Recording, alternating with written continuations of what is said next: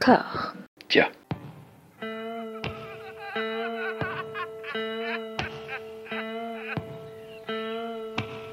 And now for something completely different. Would you like to talk about the meaning of life, darling? Sure, why not? Philosophy for two? Right. Provided the movement never forgets that it is the unalienable right of every man or woman or woman to rid himself or herself or herself. Agreed. Thank you, brother or sister or sister. Where was I? I think you finished. Oh, right. I don't want to talk to you no more, you empty-headed animal food trough whopper. I fart in your general direction. Your mother was a hamster and your father smelt of elderberries. Bonjour et bienvenue à toutes et à tous dans Discordia, le podcast qui tente d'aplanir les débats qui rongent la pop culture de l'intérieur dans une conversation apaisée. J'ai la joie, l'honneur et le privilège d'être rejoint par Anouk et Elodie. Comment allez-vous? Bien. Bien. Déjeuner tranquille, café?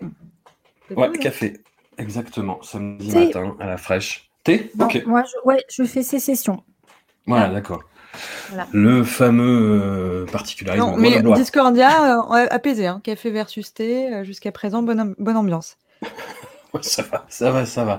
On va faire ce qu'on avait fait déjà l'an dernier. On va faire un récap de l'été euh, 2021 qui a été bizarrement riche. Enfin, bizarrement, non, parce que euh, voilà, il y, y a eu une période d'euphorie après deux mois de test, après la réouverture des salles, et il y a eu le festival de Cannes exceptionnellement euh, en été. Et donc, comme je dis bizarrement, c'est bizarrement, voilà, normalement l'été c'est une période un peu creuse hein, au niveau exploitation cinématographique on balance des gros blockbusters, des gros dessins animés, puis quelques films d'auteurs qui ont du mal à trouver leur public généralement à la mi-août. Et là, en fait, ça a été, euh, ça a été une orgie barbare. Voilà. On est déjà sur une, sur une grosse année. Oui, c'est peut-être pas le meilleur choix de mots, mais j'assume, j'assume. Allez, on s'en fout. On est, on est en marche, on assume.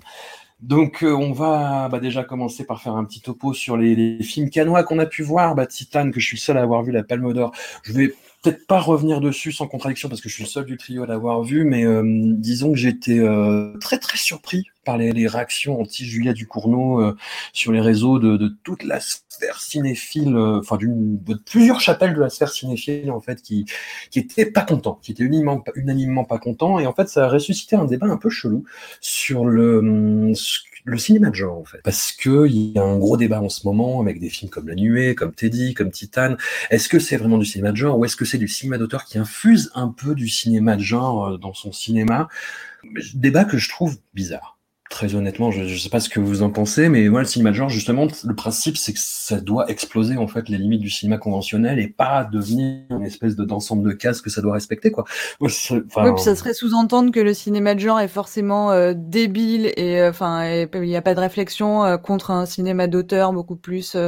Enfin, ça serait, enfin c'est c'est un peu bizarre, non, de penser des choses comme ça. Mais t'as vu des critiques de la part de qui? Des cinéphiles plutôt euh, auteurs Alors, ou? Je ne vais pas euh, citer nommément, mais il y y a un peu de tout. Il y a des hum, partisans de la politique des de auteurs.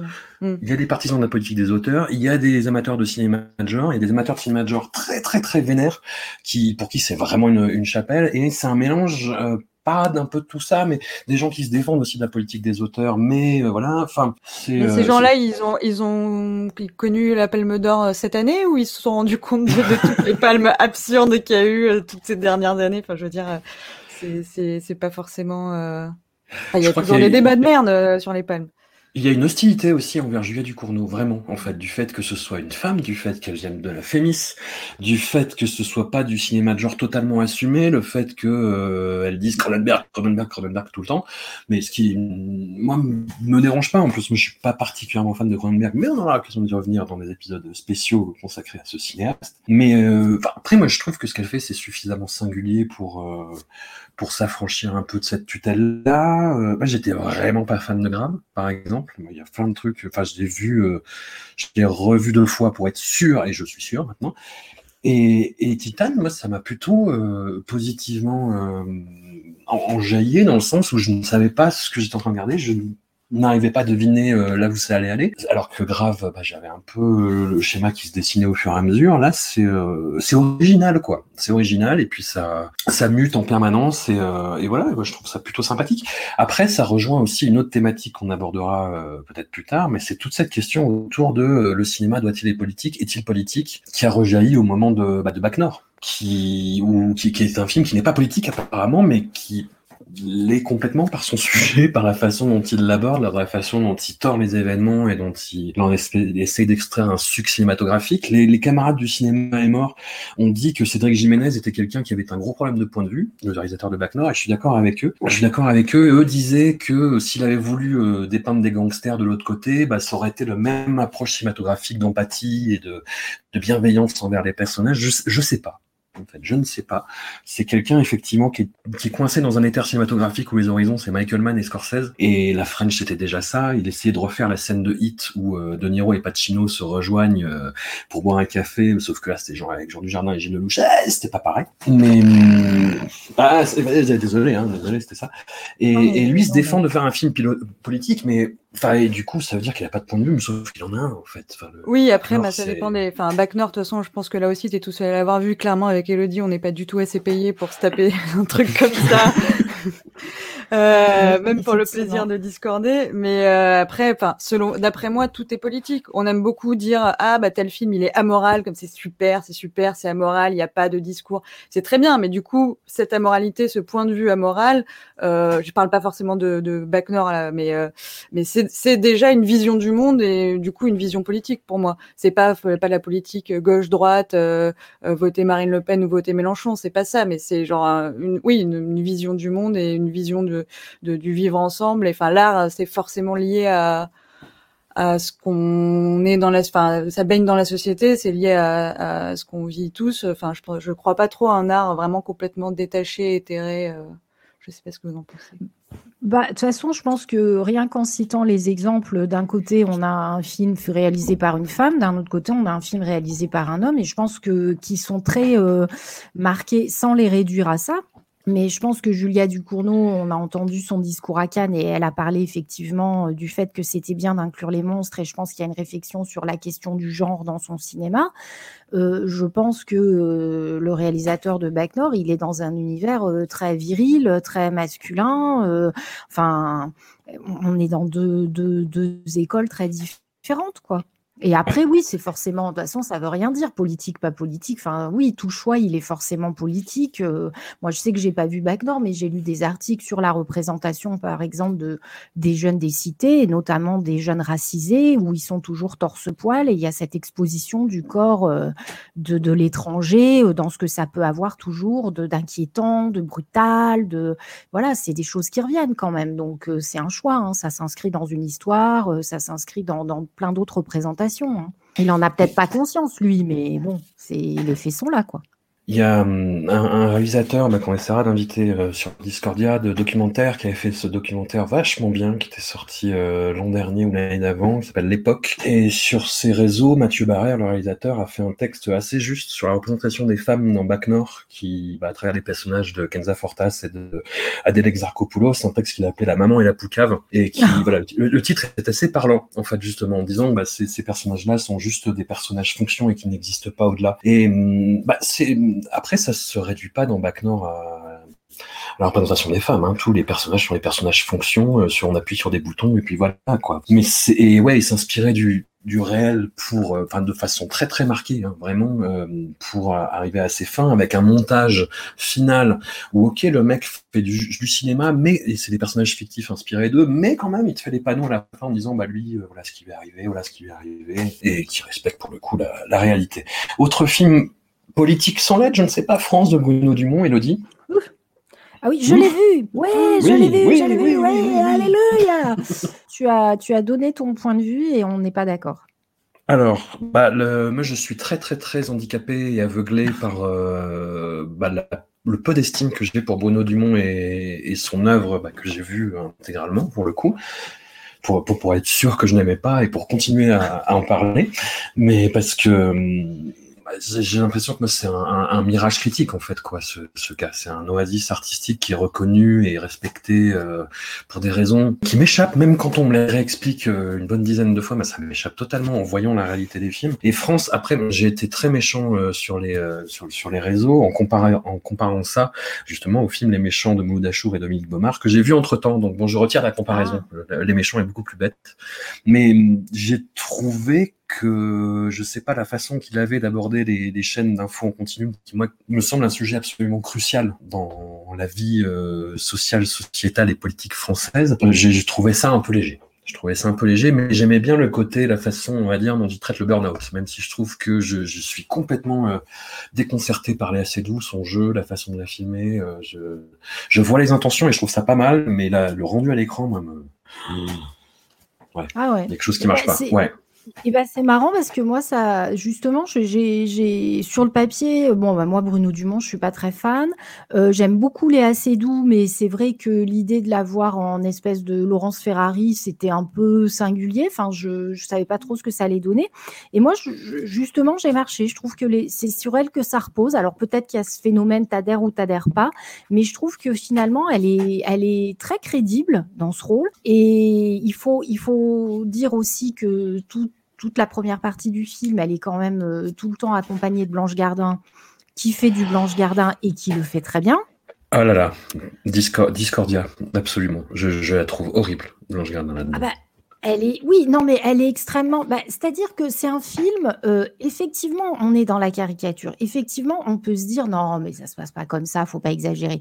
Et en même temps, je trouve que comme c'est tenu quand même par des actrices qui sont plutôt bonnes, tu peux être tenté de te dire qu'on n'est pas si loin que ça d'une réalité. Mais et en même temps, c'est ça que je veux dire, c'est que euh, ça, ça, paraît effectivement c'est caricatural, enfin de, de, voir cette Blanche Gardin notamment qui vit tout par rapport aux réseaux sociaux, tout ce qui compte c'est de faire du buzz, peu importe le fond, peu importe la méthode, mais en même temps tu vois bien qu'un mec comme Cyril Hanouna, il ne vit que pour l'audience.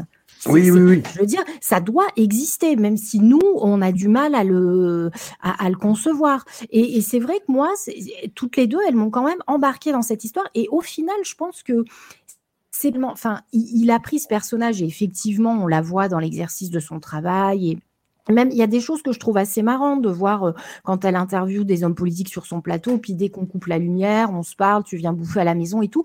Voilà, donc c'est qui m'a fait une porte d'entrée pour le film. Après, le film, il fait deux heures et quart, il y a quand même à boire et à manger. J'ai pas du tout compris la fin.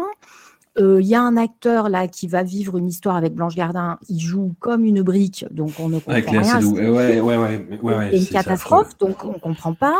Euh, Benjamin Biolay, bon, il a un regard sombre. On va, je, je vais spoiler en l'occurrence la scène de l'accident. voilà, je comprends pas le parti. Horrible. Ouais, je voilà là tout à fait, je comprends pas pourquoi la filmer de cette manière-là, qu'est-ce qu'il nous dit, qu'est-ce qu'il veut nous dire? Là effectivement, j'ai pas de réponse.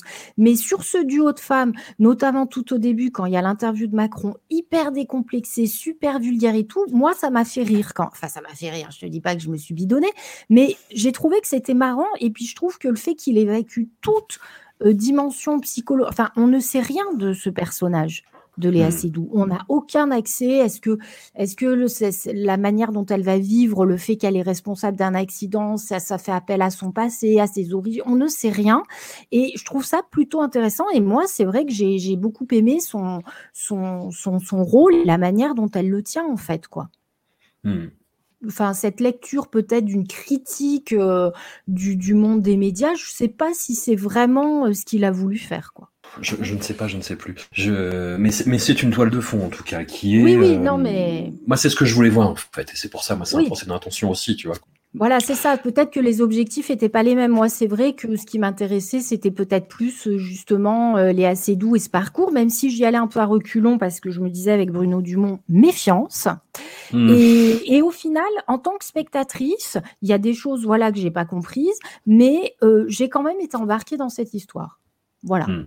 Il a une tentation euh, pour le, le récit mélodramatique en fait que qui m'a vraiment surpris de sa part parce que tu l'attends pas pas du tout là-dessus en fait. Et mais mais ça se mais ce qui est ce qui est intéressant et ce qui euh, j'ai envie de dire mais mais vas-y va, vas-y et deviens tu vois Bruno fais, fais du mélo fais fais du Mhm, Douglas Sirk mhm. on s'en on s'en on s'en bat les couilles mais euh, mais ça marche pas moi, j'ai j'ai l'impression que ça marche pas. En fait, il y a cette scène de l'accident, mais qui est euh, sur la musique absolument élégiaque de Christophe, avec la voiture qui fait des tonneaux ralentis, avec l'enfant qui souffre, qui a mal. C'est mais c'est c'est horrible, quoi. Et même ce plan de Léa Seydoux qui craque et qui pleure plein cadre en regardant la caméra, j'ai trouvé ça horrible, en fait. C'est-à-dire que je vois l'intention et, et why not, mais je trouve ça horrible. Vraiment. Comme les dialogues de Blanche Gardin. C'est plus les dialogues que les, les intentions, en fait, de Blanche Gardin. C'est vraiment du littéral des oulala, tu fais le buzz, oulala, les hashtags, je te raconte. Je trouve ça horrible, quoi. Bah, C'est-à-dire que je pense que Bruno Dumont, ça, on peut vraiment en avoir des lectures euh, très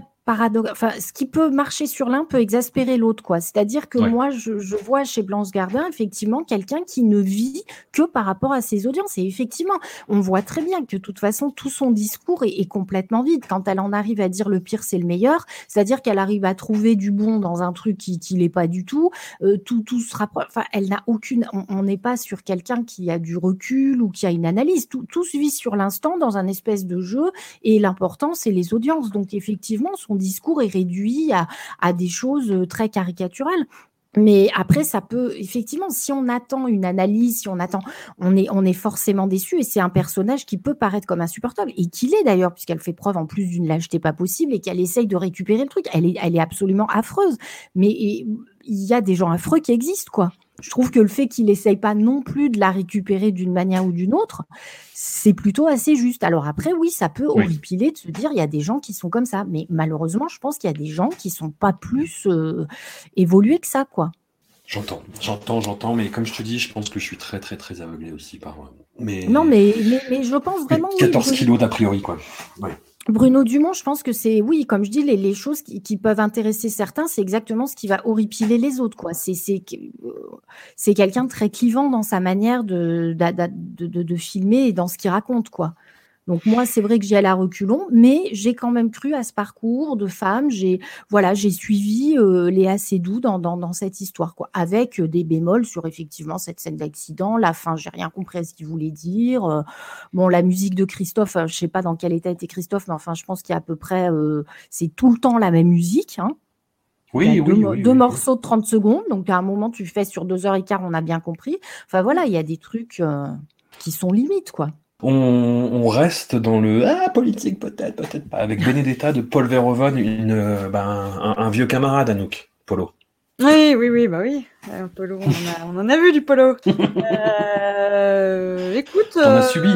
Alors, je sais pas trop euh, si je l'avais vu peut-être euh, quelques temps après la sortie sur un écran d'ordi dans une version plus ou moins acqui- acquise légalement. J'aurais peut-être pas été euh, à Donf. Là, je peux pas dire. Bon, à Donf, c'est ex- exagéré, mais j'étais revenue au cinéma. J'étais dans mon petit cinéma de quartier. J'étais contente d'être là. Écoute, euh, je je me suis pas trop ennuyée. Pourtant, c'est long, me semble-t-il. un peu plus de deux heures Voilà. Est-ce que c'est vendeur le je me suis pas trop ennuyé Est-ce que Bah, si pour on- un film en compétition canoise oui c'est vrai, c'est vrai en même temps, c'est vrai. Non, mais bon, c'est de la non-exploitation euh, sur fond de, de peste euh, moyenâgeuse. Euh, bon, faut avoir envie de voir ça. Pas Ah, c'est pour ça que je l'ai forcément. pas vu. Ouais.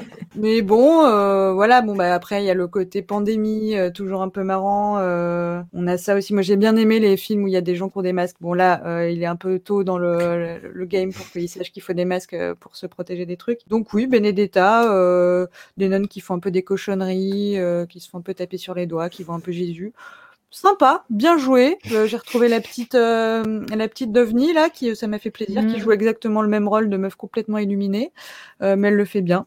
Euh, Virginie Fira, on a du mal à croire que cette personne vit au Moyen Âge, mais il n'empêche qu'au-delà de son physique euh, peu moyenâgeux, elle joue bien. Euh, non, euh, je sais pas, qu'est-ce que vous avez pas, vous avez pas accroché Non, toi de coup, Elodie, tu n'as, tu n'as pas été. Je attirée n'ai par pas, je n'ai pas vu.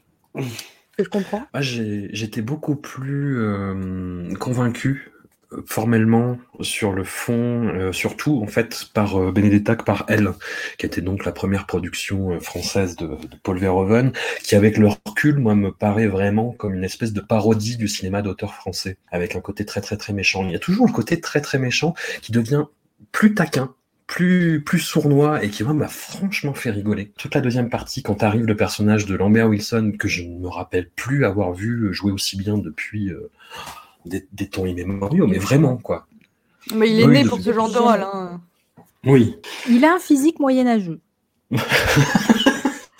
il a un physique de vieux bourgeois euh, moyen âge. Enfin là, c'est quoi? Il joue un, je, je connais un pas nonce. Il joue le nonce. Voilà, mais il est super bien habillé, tout en velours euh, de, de, pastel, de couleur euh, magnifique. Fashion. Et euh, côté nonce, nonce un peu libidineux, voire carrément dégénéré, qui est, est, méchant, vilain et qui aime bien ouais, le pouvoir ouais, ouais. et tout. Non, non, il est, il est très divertissant. Ah non, le film est très divertissant. Il a un, il a un discours très très très taquin sur euh, sur la foi, sur euh, sur l'Église catholique aussi, euh, sur la bourgeoisie. Enfin, c'est très. on est toujours sur le, le côté. Paul Verhoeven arrive dans un pays et et pisse sur son histoire et sur tout ce qu'il représente et ses valeurs. Et, et j'aime bien ça. J'aime bien ça. Ça m'a beaucoup fait rigoler. notre film clivant de, de Cannes, Annette de Léo Scarax, je pas autant que Bruno Dumont, mais je, pareil, j'ai un énorme point d'interrogation de 14 mètres de haut devant Léo Scarax, en fait, devant ses films. Holly Motors, tu vois, parce que les gens ont adoré, mais je trouvais ça, euh, j'ai pas compris. Je, je, vais, je vais arrêter là pour pas dans des discours méchants, mais j'ai pas compris Holly Motors, vraiment. C'est-à-dire qu'au bout de un quart d'heure, j'ai fait, oh mon dieu, oh mon dieu, il reste deux heures. Et ça va être horrible, et ça a été horrible. Et Annette, je, je trouve l'histoire complètement couillonne. Je ne sais pas, euh, pour avoir revu le film et pour t'avoir déjà posé la question à nous, je ne sais pas si le film parle, comment le film parle de masculinité toxique, il en parle, mais est-ce que c'est en bien ou en mal, je saurais toujours pas te dire. Et l'histoire, ouais, enfin, et il y a cette, ce truc qui m'énerve beaucoup, en fait, dans les comédies musicales, à la Jacques Demy, c'est quand on, oui, mais oui, déjà. Non, non, mais toutes les chansons sont un peu inégales en plus, mais ce côté, on paraphrase ce qui, se passe. C'est-à-dire, euh, t'as Adam Driver qui fait Je fais du stand-up, je fais du stand-up, je marche, je fais une tournée avec mon bébé Annette. Et, ça, ça me rend fou, en fait, Vra vraiment. Mais je reconnais vraiment, comme euh, dans Les Amants du, du Pont Neuf, comme dans Mauvais Sang, comme dans Paul AX, qui a des fulgurances. Peut-être, euh, j'en ai peut-être jamais relevé autant dans un film de Léo Carax. Anouk.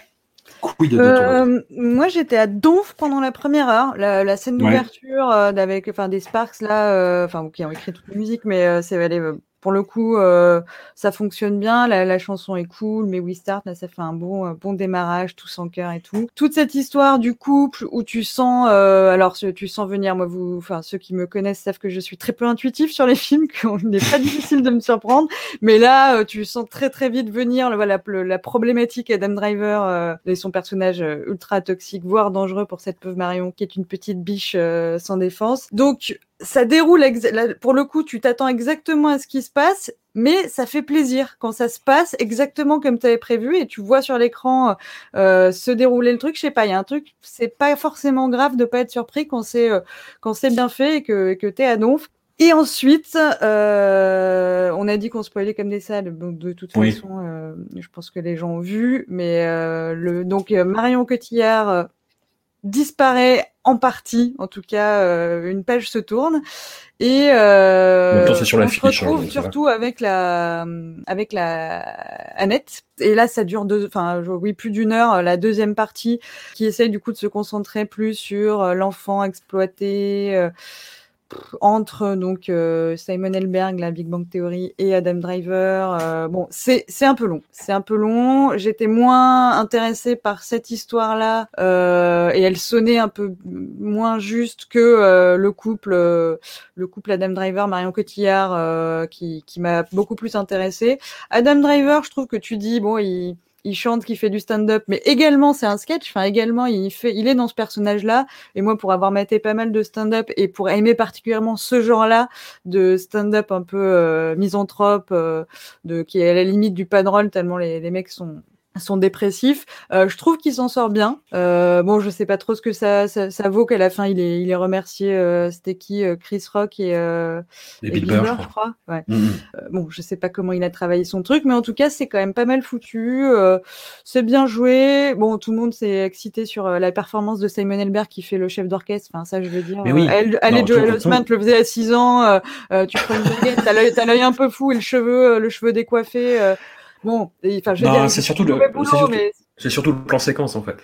Le fameux plan séquence tournoyant au bout d'une heure 25 de film euh, où il explique son rapport avec Baby Annette. Oui, qui d'ailleurs est bon. bah, Enfin, tu, tu, j'ai dit ce que j'en pensais. oui. Bon, c'est, c'est, pas une théorie euh, canon. Enfin, je veux dire, voilà, c'est pas, on n'est pas sûr de ma théorie, mais je veux dire, à un moment, il chante au, au bébé marionnette euh, le, la chanson que Adam et Marion ont chanté la première fois quand euh, donc cette fameuse scène où Adam fait un cunilingus à Marion Cotillard euh, en chantant. Et donc euh, Simon chante la même chanson au bébé en prenant le bébé sur ses genoux. Moi, ça m'a un peu Oui, sorti mais après- de l'intrigue parce que je me suis c'est, euh, persuadée que c'était, euh, oui, c'était, on s'aime beaucoup. Mais We bon, love each other so much. Oui. moi, j'ai pris ça pour une, une espèce de métaphore de euh, abus sexuel, mais qui n'est pas montré à la caméra. Tu vois. Donc, du coup, pendant tout le, toute la deuxième partie du film, j'étais un peu avec cette side intrigue euh, dans la tête et ça m'a un peu déconcentré de, des événements. Mais bon, ça reste quand même que c'est fun. Moi, j'adore les comédies musicales. Ouais. C'est pas les chansons qui vont me rester euh, de ouf, mais on on s'ennuie pas. Il y a quand même des super bons moments. Euh, Il y a des belles belles fulgurances. C'est quand même bien joué. Même l'histoire qui m'intéressait le moins était quand même pertinente. Non, mais j'ai j'ai j'ai pris du plaisir. Hmm. Et tu as poussé le vice jusqu'à voir un film encore plus long, qui était à Cannes aussi, de Ryuzuki Hamaguchi, réalisateur avec lequel j'ai beaucoup beaucoup de mal. Ah, Comme, écoute, euh, tu, moins tu que Bruno Dumont. Oui. Tu as du mal avec un- tout le monde. Remets-toi en C'est question. un peu vrai. Parce que Non, non, mais là, justement, ouais. On va finir sur déjà, je- positive, je sais. je voudrais revenir sur l'idée que pour parler de Benedetta, tu te mets à critiquer elle. En fait, tu pratiques la vérité temporelle, François. C'est-à-dire que tu donnes ton point de vue et puis deux ans après, tu viens nous dire non mais elle, ça va plus. Ben non mais je, je m'outre. Et nous, Non, on l'avait dit. On l'avait dit déjà. Il y, aura, un twist plus tard dans l'émission sur, Ah sur ah. Voilà, qui justement m'a remis un peu les, euh, les secteurs d'aplomb. Non, mais après, c'est pour d'autres raisons. À chaque, à chaque fois, c'est différent. Tu vois, j'ai différents types de, de réticence. Non, Ryusuke Hamaguchi, moi, c'est un peu comme Hong Sang-soo, c'est-à-dire que je, je, je vois le truc, mais euh, les films se méritent, quoi. Les films se méritent, et celui-là fait 3... Ah non, il fait pas 3 heures, il fait 2h59. Drive My Car, que, que tu as vu, du coup, euh. Oui, c'est vrai qu'ils étaient tous très longs, ces films euh, d'été. Alors, le problème avec les films de 3 heures, qui prennent beaucoup plus de risques que les films de 1 heure et demie, c'est qu'il y a forcément, enfin, il y a des risques qui, à un moment, il y a plus de risques qu'à un moment, on se dise, ok, là, c'est chiant. Alors que bon, à une heure et demie, normalement, tu peux paquer un peu d'action et, euh, et c'est de- des scènes, et puis t'as pas le temps, et tu te dis, ah, bah, c'était sympa ce film. Donc, il y a des très bonnes choses euh, dans Drive My Car.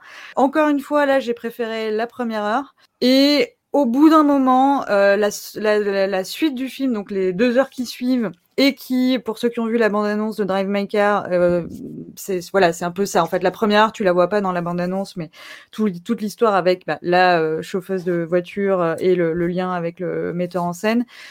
Au bout d'un moment, j'ai trouvé ça super lourd. Tout le monde a des histoires horribles. Il y a, alors que c'est un film qui se veut réaliste, bon, dans le milieu, dans un certain milieu de théâtre, un télo bourgeois et tout, mais ça se veut quand même assez réaliste. Entre euh, machin qui est veuf, machine qui a perdu ses parents et qui a dû tout faire pour survivre elle-même, euh, bidule qui est euh, visiblement va pas très bien et agresse euh, tout le monde dans la rue et tout, c'est du coup euh, assez glauque.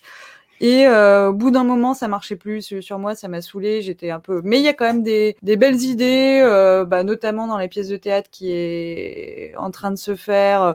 Euh, le côté, euh, il y a plusieurs langues et notamment la langue euh, des signes coréennes. euh, voilà, enfin le, le- la pièce est interprétée en plusieurs langues.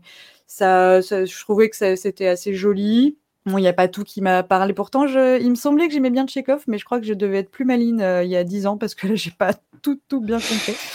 Euh, mais voilà, j'aime bien la première heure avec euh, bah, la, la- le personnage de la, la femme euh, qui est un peu mystérieux, qui reste un petit peu opaque. J'ai énormément apprécié les tissus, la décoration d'intérieur. On est vraiment sur du, du, du chiné, du très apaisant. Enfin, j'ai beaucoup beaucoup apprécié le côté un peu, oui, le côté de tissu, tissu de canapé. Voilà, ça c'était un, des, un des points que j'ai préféré. Et je suis, je ne suis que question sur la fin. La fin, je suis pas sûre de ce qu'ils essayent de me dire qui se passe dans le film.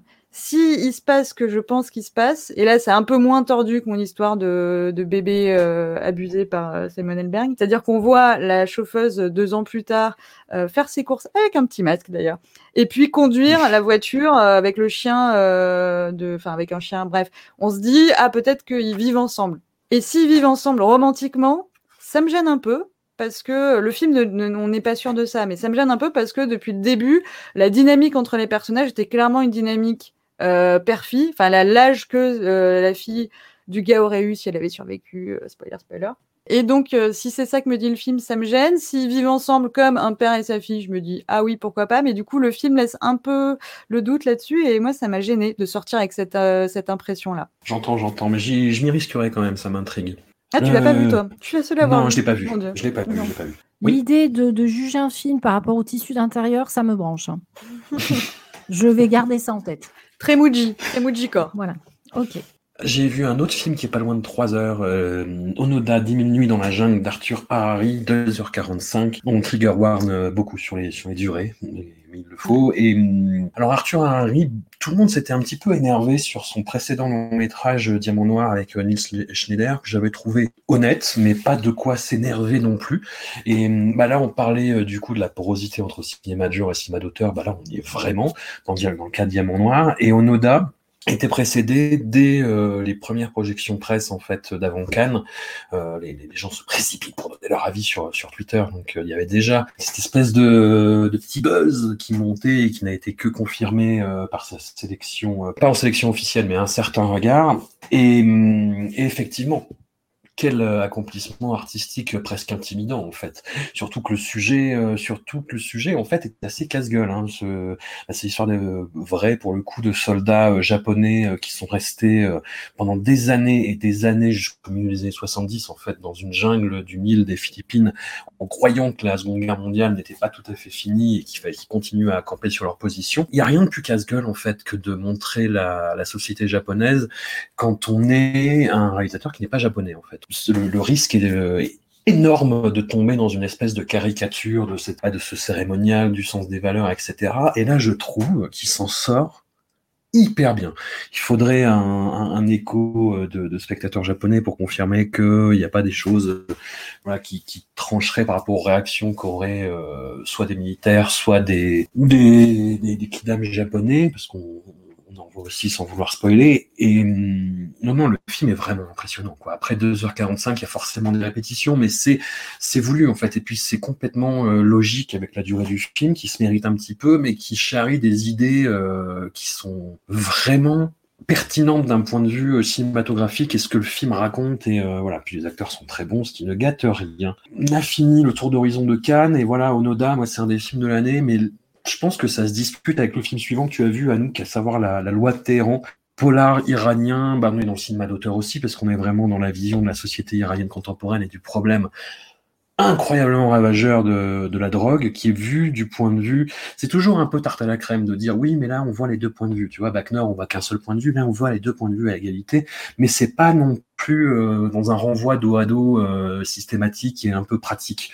Il y a vraiment une dialectique qui s'installe entre les deux qui est hyper intéressante. Je sais pas ce que t'en dis toi euh, oui, alors déjà, je... c'est un film que je ne me serais pas venu forcément à l'idée de voir. Je devais aller voir Titan à la base, et donc euh, big up à Fix s'il m'écoute, euh, qui m'a amené voir La Loi de Téhéran. Et j'ai été bluffée parce que je vois, j'ai très peu de films, films iraniens j'en ai peut-être vu un avant, je sais plus. Et euh, les, le, été bluffée. Bon, il y a une réalisation déjà bien au cordeau, ça parle hyper vite, c'est très très bavard, donc faut quand même pas trop se déconcentrer sur les sous-titres. Euh, il y a un côté euh, Aaron Sorkin, mais qui, qui fonctionne quoi, enfin un peu plus sérieux que, que, que ce que ce qu'il fait maintenant. Et les acteurs, enfin le jeu d'acteurs est euh, complètement fou, notamment les deux principaux, c'est-à-dire le héros flic et le héros vilain garçon. Euh, dealers, qui sont vraiment euh, ultra magnétiques. Alors, quand on dit ça en général, ça veut dire ils sont super beaux gosses, je me laisserais bien taper. Ce qui est pas entièrement faux, mais là, c'est plus vraiment un truc de charisme euh, euh brut et de, de, jeu vraiment. Alors que d'habitude, je, je sais jamais trop. je me dis bon, c'est juste que c'est bien fait, ils avaient des bons dialogues, c'est pas difficile. Là, franchement, c'était impressionnant, quoi. Vraiment, j'étais j'étais scotché pendant pendant deux heures, parce que ça aussi, c'est assez long, mais on s'ennuie pas. Le seul petit reproche que je lui fais, c'était c'est-à-dire que effectivement, les personnages sont tellement nuancés. Enfin, on connaît pas forcément. On comprend qu'il y a euh, des, un passé pour chacun, mais on ne on rentre pas forcément dans leur euh, leur psychologie euh, vraiment au quotidien. C'est c'est c'est pas à, sonner à coup de marteau mais ils ont quand même une, euh, une densité qui est forte. Donc on retrouve pas du tout ça avec euh, la, la, population plus pauvre qui est représentée, parce que c'est vraiment les, toute la population sous crack qui vit dans des bidonvilles et tout, des scènes très très impressionnantes où il y a des centaines et des centaines de, de miséreux euh, complètement accro au crack qui sont évacués de, de, de quartiers faits de tuyaux de béton qui sont mis dans, la, dans les prisons comme ça qui déferlent à 100, 200 et qui sont du coup complètement animalisés et déshumanisés parce que euh, c'est aussi comme ça qu'ils sont voilà qu'ils sont traités et considérés. Mais du coup effectivement le film en reste là sur ces images très impressionnantes et on voit pas forcément euh, les voilà les cette population là qui est un peu au cœur de, du combat contre la drogue n'est pas forcément plus représentée c'est le petit c'est si vraiment il y avait bémol euh, que je devais faire ce serait peut-être ça, mais en fait, peut-être que l'histoire, c'est juste aussi la confrontation entre, entre ces deux personnages euh, très très puissants et que, et que ça suffit, parce que Dieu sait que ça suffit. Il y a deux, trois trucs euh, qui sont un petit peu durs à suivre sur le enfin c'est le, le, film te prend tellement pas pour un débile que des fois bah quand t'es un peu débile tu il y a deux trois trous scénaristiques où j'ai pas forcément réussi à, à bien raccrocher les ponts mais globalement euh, non non c'est c'est c'est grandiose c'est très bien écrit. Il y a des personnages secondaires qui sont incroyables aussi euh, euh je sais que François en avait parlé il y a le juge qui alors apparemment la justice là-bas ça rigole pas c'est-à-dire que il y a une scène où le dealer est jugé. Le dealer dit non mais le flic il a volé de la drogue et ben bam, cinq minutes plus tard, le flic est au trou euh, et il va le juger aussi dans la dans la foulée quoi. Là pour le coup, ça ça déconne pas euh, avec la corruption. Dans ce, les personnages de plus pauvres qui sont humanisés, il y a il y a cet handicapé avec son fils. Euh, c'est vrai que bon, ceux-là sont un peu plus creusés parce qu'ils ont vraiment des scènes et ils sont ils jouent très très bien également. Euh, non, mais c'est, je sais pas que dire. La mise en scène impeccable, les dialogues impeccables, le jeu d'acteur impeccable. J'ai l'impression qu'on a fait à peu près le tour de ce qu'un film doit être, non? Absolument, bah, je disais euh, pour rigoler, mais même pas, euh, bah, pas à moitié, quoi. C'est, c'est vraiment l'anti-bac nord dans la représentation justement d'une foule. Tu vois, tu parles de déshumanisation, de fragilisation, mais euh, on, on, sent pas un, regard dans. Il y a pas de mépris, on sent aucune empathie en fait. Il y a pas de mépris, mm. ouais, voilà. C'est pas. Euh, une utilisation cinématographique euh, putaine quoi. C'est il y a des scènes de prison qui sont absolument incroyables où il y a une espèce de, de, de, magma de regroupement humain euh, qui, est infernal quoi. Mais, t'es avec eux, t'es à l'intérieur et t'es à hauteur de effectivement. Puis c'est contextualisé en fait. C'est contextualisé, on t'explique comment, pourquoi, euh, voilà. Mm. Et, et, moi, il y a des choses qui séparément, je trouverais too much tu vois la scène justement dont tu parlais, l'handicapé et son fils avec le, le, le, flic et le juge qui sont absolument horribles avec eux, qui font du chantage, de la manipulation émotionnelle. Enfin, c'est vraiment hyper bourrin, hyper hardcore. Quand le dealer, avant son exécution, revoit sa famille une dernière fois, que son petit neveu qui lui montre comment il fait la roue sur une musique et que Moi, j'ai versé mes larmes, François. J'ai versé mes larmes. Mais voilà, dans la logique euh, du film, ça marche en fait. C'est-à-dire que tu, tu, je te dans Bac Nord, ça ne marcherait pas, tu vois. Ce serait, envie de dire, mais non, qui fait une pirouette, franchement, j'y serais peut-être plus allé. Voilà, avec François Civil qui pleure, non, ça marcherait pas. Tu vois, il y, aurait un truc qui, ah, qui ne cliquerait pas. Mais euh, non, non, puis les, les, acteurs, quoi. Le, le, même le dealer qui est absolument euh, fou, joué par Nabil Mohamed Zadeh, il est, il est, il est sur des niveaux de nuances et de, de, de, retournement d'émotions en une seconde qui sont complètement fous. Et le, le, le, le flic, qui est son pendant, euh, ah, qui, qui, serait plus univoque, tu vois, vraiment dans une seule direction, est joué par Peyman Madi, cet acteur incroyable. Ouais, voilà, qu'on a découvert dans euh, la séparation de d'Asghar Faradi, pour lequel on a eu un peu peur, hein, parce qu'on l'a vu euh, chez Anne Fontaine dans Police, on l'a vu chez Michael Bay, tu vois, tu, tu as envie de dire, mais non, mais non, mais non. Et là, il revient en Iran et il tourne un chef-d'œuvre où il jamais été aussi bon, donc c'est fou. Non, non euh, Saïd Roustaï suivait ce réalisateur, La Loi de Téhéran. Si vous avez l'occasion de le voir, voyez-le. C'est euh, ouais, euh, je pense film de l'année. Film de l'année. On va, on va voir, on va attendre quand même, mais euh, faut faut avoir ce genre de, de jugement péremptoire pour encourager les gens. On n'est pas à l'abri qu'il y ait un autre film avec des barbus qui parlent très vite. Je sais que ça, c'est c'est ta cam. Ah bah, dernière, t'avais le c'est- film espagnol comme ça, je crois. euh, C'est un kink, voilà, que, que je développe, la quarantaine passée, pourquoi pas, pourquoi pas. Très rapidement sur les autres films de l'été, euh, Suicide Squad de James Gunn, euh, tout le monde y a, enfin, tout le monde, non, beaucoup de gens sur Twitter Cinéma, faudrait que je dise ça à chaque fois en fait, se sont euh, vraiment excités sur ce film-là, en disant, ah, enfin une alternative au film de super-héros. Un autre film de super-héros, merci l'alternative. voilà. Non, parce que plus méchant, plus gore, euh, plus euh, plus couillon, avec euh, un, un petit peu plus d'empathie sur les personnages. Alors, oui, certes, c'est plus méchant, plus gore, plus con, il y a plus d'empathie, les dialogues sont mieux écrits, etc. Il y a des petits sauts de temporalité, mais euh, ça reste un truc avec un, un, un rassemblement de gens avec des super pouvoirs qui vont affronter un gros monstre dans une ville random euh, d'un pays du tiers-monde, tu vois, à la fin. Donc ouais, non, moi j'ai pas vu de changement. Old de M. Night Shyamalan, incroyable dans la mise en scène.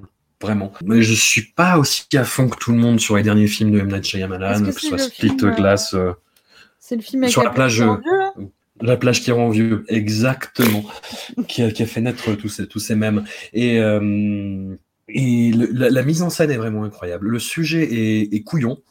Et tu sais pas où ça va. Et heureusement que tu sais pas où ça va, parce que quand tu sais où ça va, tu fais oh putain de merde. C'est-à-dire, oh, twist, M. Night Shyamalan était conspi, était un depuis le début. Voilà, je ne vous en dis pas plus, mais euh, la, la fin est vraiment très, très, très, très bête de, de, de faire ça à notre époque en plus. Voilà, comme euh, un peu la fin, le, le twist de glace. Mais euh, voilà, on, on y reviendra, on débattra avec quelqu'un qui, qui n'a pas du tout cet avis, un jour, peut-être. Mais euh, comme je le disais, et c'est dommage parce que la mise en scène est vraiment ouf. Et vraiment, euh, moi, ça m'a, ça, ça, ça m'a, ça a vraiment titillé euh, en termes, euh, en termes cinématographiques. Il joue sur les perspectives, sur les compositions de cadres, sur les, euh, les visages qui apparaissent en amorce à certains moments pour justement traduire ce passement du temps euh, de, de façon visuelle. Et il y a des trucs complètement fous dans, dans Old, vraiment en termes de mise en scène, c'est complètement fou, qui sont complètement ruinés par cette fin de merde. Et puis, euh, bon, je vais pas parler des, des autres films français que j'avais mis sur la liste parce que je vais finir sur un petit, un petit coup de cœur. Voilà, rester sur quelque chose de, de positif. C'est pas ça le, le twist dont je te parlais, Elodie, tout à l'heure. Ça viendra sur, euh, sur une série. Euh, J'ai envie d'inciter les gens à aller voir euh, Fragile de, Emma Benestan, qui est toujours à l'affiche, je crois, et qui est, moi, ça m'a beaucoup surpris. Je m'attendais pas du tout en voyant la bande-annonce, un espèce de faux remake non assumé de Forgetting Sarah Marshall, sans Sarah rien ne va de Nicolas Stoller, qui était euh, la préquelle de ce film j'aimais encore plus, euh, Getting to the Greek. Et hum, c'est la même structure en fait. On a euh, quelqu'un qui est en couple avec une femme qui devient célèbre en, tournant dans un feuilleton policier et qui va se faire larguer au profit d'une d'une star, d'une vedette, qui va mal le vivre et qui va essayer de l'oublier, et qui va rencontrer une jeune fille qui va euh, bah, essayer de lui faire oublier. Et c'est, c'est- je vais pas rentrer dans tous les détails, mais c'est vraiment la même structure. J'étais, j'étais très très très étonné. Et en plus, là, dans, bah, ça, ça, ça se passe dans le sud. Il y a un casting absolument génial. Bah, L'acteur principal, Yassine Ouisha, est absolument génial. Oulaya Amamra, qui joue donc sa, sa, sa camarade qui va essayer de lui remonter le moral. Le- le- L'équivalent français de- du personnage de Russell Brand dans Forgetting Sarah Marshall et Getting to the Greek, là, c'est Guillermo Guise, que, que j'aime bien, et qui là fait très très très très bien le connard. Vraiment. Euh, respect. Et non non et puis euh, on en sort avec euh, on en sort avec la patate quoi. C'est j'en- parlais avec avec Laetitia, ma compagne, que je, je salue respectueusement. Il y a les, les bonnes comédies romantiques se font rares et celle-là c'en est une, donc allez-y, vraiment. C'est- un petit plaisir. Je vous propose, Elodie Anouk, de passer à. Non, on n'a pas le droit des coups de cœur, nous Elodie? Ah bah si, carrément, en cinéma, carrément, si vous avez. Ah mais non. Ah, bah Ah. voilà. Non, alors, la fille, non, mais alors là, bah non, mais bon, euh, moi, j'ai rien vu de Cannes. Et euh, alors, si, coup de cœur, mais en fait, si, alors, mais bon, on va voir que je suis quand même euh, complètement à la retape. Mais j'ai vu euh, Madré, dont tu avais parlé d'ailleurs euh, l'année Oh. dernière. euh, dans, dans l'émission qu'on avait fait aussi euh, sur euh, Bah, les, mon- film de barbu, du coup. Voilà. c'est ça. Et franchement, comment j'ai pris une claque avec ce film? Ah bah oui, mais ça, mais La oui, première alors- scène, t'as tenu Ça va? Bah oui, oui. Ah, bah moi, oui, j'étais, oui, moi, j'ai arraché les, euh, les accoudoirs du fauteuil. Hein. Enfin, c'était, Ah. euh, c'était affreux, quoi. Non, bah non, bah je suis restée digne. Mais alors, vraiment, Vraiment, je, ce film m'a, mais euh, c'est incroyable, incroyable. Ce réal. Alors moi, j'ai vu aussi la série qu'il a faite Antidisturbios, d'ailleurs, Ouais. très bonne série sur euh, Oui, une, euh, une intervention et justement les rapports de la police. Les deux euh, points de vue, là aussi. oui. Voilà, très très bien. Mais alors, Madré, c'est un truc de dingue. Vraiment, donc euh, bon, un an après, je l'ai vu, hein, mais il n'y a pas d'âge. euh, voilà. C'est pas grave. Et effectivement, euh, le, le premier quart d'heure est dingue et tout le reste, tout ce... et puis ce personnage féminin qui nous est présenté au final, eh ben c'est pas du tout le propos du film, mais comme quoi quand on est un grand réal dans ses choix de mise en scène, dans la manière dont on monte les gens, ben on te propose un personnage que tu n'as jamais vu, qui se, que tu ne saurais Ouais. même pas caractériser. C'est incroyable, vraiment un film incroyable. Donc, Moi qui arrivais à me faire tolérer Damien Saez, tu vois. Enfin, parce qu'on en a sur la bande son. Je, je préfère prévenir les gens quand même. Oui. Non, mais bon, d'accord, mais c'est anecdotique. Franchement, c'est anecdotique. C'est euh, c'est à voir, quoi. Vraiment à voir. Non, non, fi- fi- film incroyable, effectivement. Anouk, coup de cœur. Euh, oui, pour euh, ceux qui habitent à Villeurbanne ou dans sa, sa banlieue lyonnaise. Ça euh, n'existe pas. Ça n'existe pas. On a des études qui ont prouvé ça n'existe pas. Euh, je vous conseille de faire un petit tour à l'Institut d'art contemporain. C'est mon point Télérama, là. Ça, ça va nous faire gagner des- une, une certaine audience qui n'est pas notre cœur de cible. Euh, Il y a une expo en ce moment sur, euh, Happy- enfin, deux Happy Chat Pong vers C'est cool, expo vidéo immersive avec certains courts-métrages que j'ai beaucoup aimés. Donc voilà, n'hésitez pas à y aller. Et mon cinéma de quartier, toujours Villeurbanne, Villeurbanne dans mon cœur, si tu m'écoutes, qui a fait une rétrospective cet été, Kelly Richard. Et j'ai réussi à en voir deux, euh, certaines femmes et Old Joy. Et euh, je m'attendais à aimer. J'ai été un peu désarçonnée parce que moi j'aime beaucoup les dialogues et les histoires. Et en fait là, ça racontait rien à chaque fois. Et en fait, je me suis dit Kelly Richard, c'est une vibe, c'est un sentiment qu'elle essaye de transmettre Ouais. et pas une idée.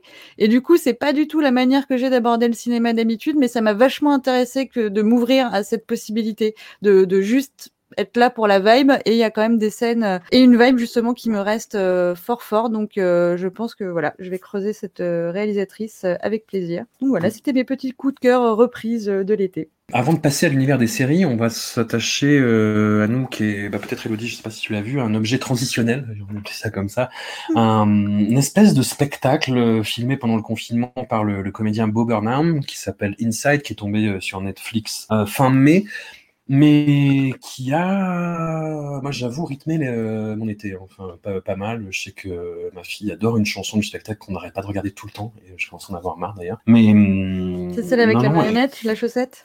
Non, pas du tout. C'est le euh, White Woman Instagram. Voilà. Bah écoute, hein, c'est ma fille. C'est comme ça.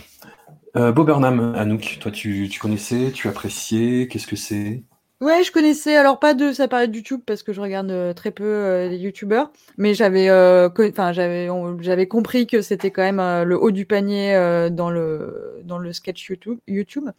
Et j'avais vu un deux spectacles avant que j'ai complètement oublié mais qui m'avaient laissé également une bonne impression, c'est pas parce que j'oublie que les choses sont pas bien, ça c'est mon problème à moi. Là, énorme euh, non, énorme claque, on dit ça tout le temps et c'est un peu c'est un peu c'est pas du tout mon mon expression normalement. Mais en tout cas, euh, gros plaisir, euh, gros choc esthétique, très bonne chanson. Enfin, bon après les chansons, c'est toujours un peu des, moi j'aime bien, mais c'est toujours un peu des inspirations et des parodies et des à la manière d'eux. Il fait ça très bien. Euh, dès que l'album est sorti euh, de manière indépendante, euh, ça a été ça a été téléchargé en 2-2, des karaokés, enfin un karaoké a été fait depuis, voilà, non non que des que des bangers.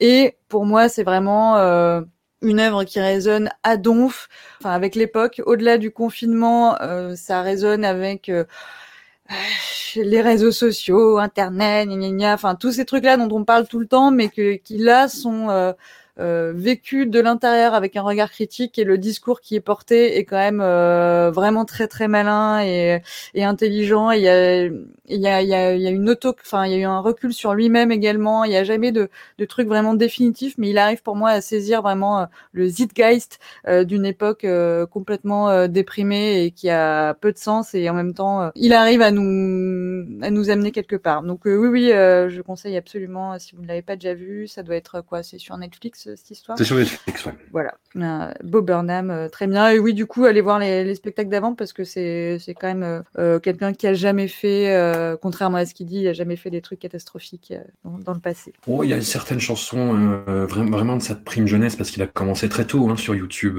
avec des, des, clips un peu rigolos. Il y a des trucs qui vieillissent pas, pas forcément très bien. Hein, d'il y a 10 ans, euh, mais 10 ans, ça semble déjà une éternité. Il a fait, euh, cela dit, un film aussi comme réalisateur qui s'appelle Eighth Grade sur une, euh, une, jeune fille qui est un peu le bienvenu dans la jungle, on va dire, des années, des années 2010 et qui est, qui est plutôt très bien, très, très, très sensible et qui marque justement son virage vers quelque chose de plus, plus intériorisé que, provocateur, en fait, justement. Et non, non, très, très bon film. Et puis, il est en second rôle aussi dans Promising Young Woman, qui est un des films de l'année pour l'instant pour beaucoup de personnes. Et son, et son rôle est très très bien dedans. Enfin, il, est parfait dans ce côté euh, euh, vraiment euh, bah, il faut un idéal, héros de comédie romantique, le grand, un petit peu maladroit, mais super mignon, et qui en fait, pouf, est une merde Versant, versant toxique. Ouais, mais vraiment un, bon artiste, hein, et à un moment, faut, faut, faut, le dire, il est intelligent, et ça, ça se voit. Il est drôle. Elodie, je sais pas si tu as vu Inside ou si tu as vu Promising Young Woman. Du tout. Voilà, c'est intéressant mes interventions aujourd'hui. Non, mais ça fait partie, ça fait partie des, choses que je veux regarder. Ça fait un moment que je tourne autour, je ne l'ai pas fait. Eh bien, je suis bien punie. Je vais me rattraper rapidement. Eh ben, tu vas te rattraper tout de suite avec euh, Ted Lasso. Euh, bah, une série euh, Apple TV Originals qui est en cours de saison 2 euh, actuellement. Et on a tous les trois vu la, la première saison, il manque encore un ou deux épisodes, mais j'ai lancé ça en fait comme un abruti hier soir pour m'endormir. Et j'ai arrêté à une heure et demie en disant bon, demain matin, faut que j'arrête, soyons raisonnables. Il y, avait un espèce de, pareil, de d'aura euh, très très positif, très culte avant l'heure en fait, qui moi m'énerve un peu à l'heure des réseaux sociaux. Et disons que j'ai été frappé par la bienveillance et la gentillesse de, de cette série. Et j'ai l'impression que c'est ça qui joue beaucoup dans, dans sa réception. Est-ce que vous pensez que c'est le cas, Elodie? Est-ce que tu es d'accord? Ah bah oui, je pense qu'effectivement, euh, on a c'est-à-dire moi sur le papier quand j'ai entendu parler de cette série, euh, j'étais pas j'avais j'avais pas vraiment beaucoup d'intérêt à la voir quoi. C'est-à-dire l'histoire d'un entraîneur, euh, de foot américain qui a qui débarque donc qui est recruté pour, devenir entraîneur de foot mais en en Angleterre. Donc bon, sur le papier, ça me ça me parlait pas forcément et c'est à force d'en entendre parler justement et de ce ton, particulier que je me suis dit: «Je vais peut-être aller y jeter un œil. Et effectivement, on est, euh, c'est là où on se rend compte aussi qu'on est conditionné parce que on se retrouve face à, un casting essentiellement masculin. Il y a des personnages féminins qui sont d'ailleurs intéressants, mais euh, mmh. on est dans une ambiance d'hommes, dans des vestiaires d'hommes, et on n'a pas du tout le discours, les attitudes qu'on a l'habitude de voir euh, quand on est dans ce genre de situation. Et c'est vrai que ce personnage, il est très déstabilisant parce que il a une espèce de positivité, alors qu'il se retrouve lui-même, il connaît rien euh, au foot anglais quand même. Hein. Même à la fin, il a toujours pas compris les coups francs, les machins, il sait pas. Mais il est positif, il est dans l'instant, euh, il développe des valeurs euh, d'entraide. Euh, il y a ce moment où il explique que ils ont vécu un moment super triste parce qu'ils se prennent quand même beaucoup de tôle. Hein. Ce qui aurait pu être le pire, c'est de le vivre tout seul. Et là, personne n'est seul dans le vestiaire. Donc voilà, c'est le genre de discours qui tient. Et, et, on n'est pas du tout habitué à ça, quoi. Et d'ailleurs, ce qui est amusant, c'est qu'on la, la, personne qui l'a recruté, donc qui est une femme qui est maintenant à la tête de ce club de foot et qui fait ça en fait au départ pour faire chier son mari, hein, en se disant je vais prendre un tocard comme ça, euh, l'équipe va va se toller et comme son mari vient de la quitter, elle dit ça sera bien fait pour lui. Et donc elle le voit débarquer et elle en a un peu rien à foutre de lui et il la gonfle. Et puis elle est peu à peu quand même conquise par ce gars qui est toujours positif, qui est toujours bienveillant. Mais c'est pas Forrest Gump non plus, il est pas con. On voit mmh. très bien que il a quand même une analyse des choses, il sait très bien. Enfin, mais effectivement, et puis alors avec son coach, son copain, donc qui est coach également. En plus, je trouve ça très drôle. Ils ont plein de petites, les, blagues, je trouve, fonctionnent bien. ils vont recruter aussi celui qui fait le ménage, qui est, qui est, qui est indien, parce que il a du bon sens et de bonnes analyses. Donc en fait, il y a ce côté comme ça de, de tenir compte des gens, de les observer, de se dire bah lui c'est bien. Et puis il y a ce moment aussi où où ils vont former un espèce de groupe de parole d'hommes où, tu, où ils peuvent accueillir comme ça des joueurs ou même entre eux quand ils ont des problèmes de couple et se parler euh, en plein de bienveillance et tout. Et on n'a pas du tout l'habitude de voir ça, quoi. Et euh, moi, j'ai trouvé ça Non. hyper agréable à regarder, très drôle, très bien mené. euh, voilà, quoi. Ça change. Non, et, et- et par- paradoxalement, en ligne, justement, tu une défense de Ted Lasso qui est euh, qui, qui confine au fanatisme, quoi. C'est-à-dire qu'il y a eu euh, une critique qui a eu le malheur de dire que c'était la série la plus overrated du, du moment et euh, elle a eu des menaces de mort en fait pour avoir dit ça, tu vois quoi. C'est euh, bah, c'est c'est l'époque, c'est l'époque. L'époque est paradoxale. Effectivement, on- Lasso comme attitude. voilà, c'est pas très Ted Lasso, effectivement. Mais hum, moi, j'étais complètement cueilli. Après, hum, voilà, effectivement, c'est c'est pas non plus euh, un modèle d'écriture, mais c'est le l'angle qui fait tout, moi, je trouve, vraiment. Je sais pas ce que t'en dis, Anouk. Euh, oui, bah je, me souviens de ce tweet qui avait euh, qui avait pas mal circulé, euh, qui parlait de Ted Lasso, qui disait le succès incroyable de la série, c'est parce que ça repose sur euh, cette euh, cette idée euh, complètement folle de science-fiction euh, jamais vue ni entendue. C'est euh, et, et si un mec était gentil? Et c'est un ça.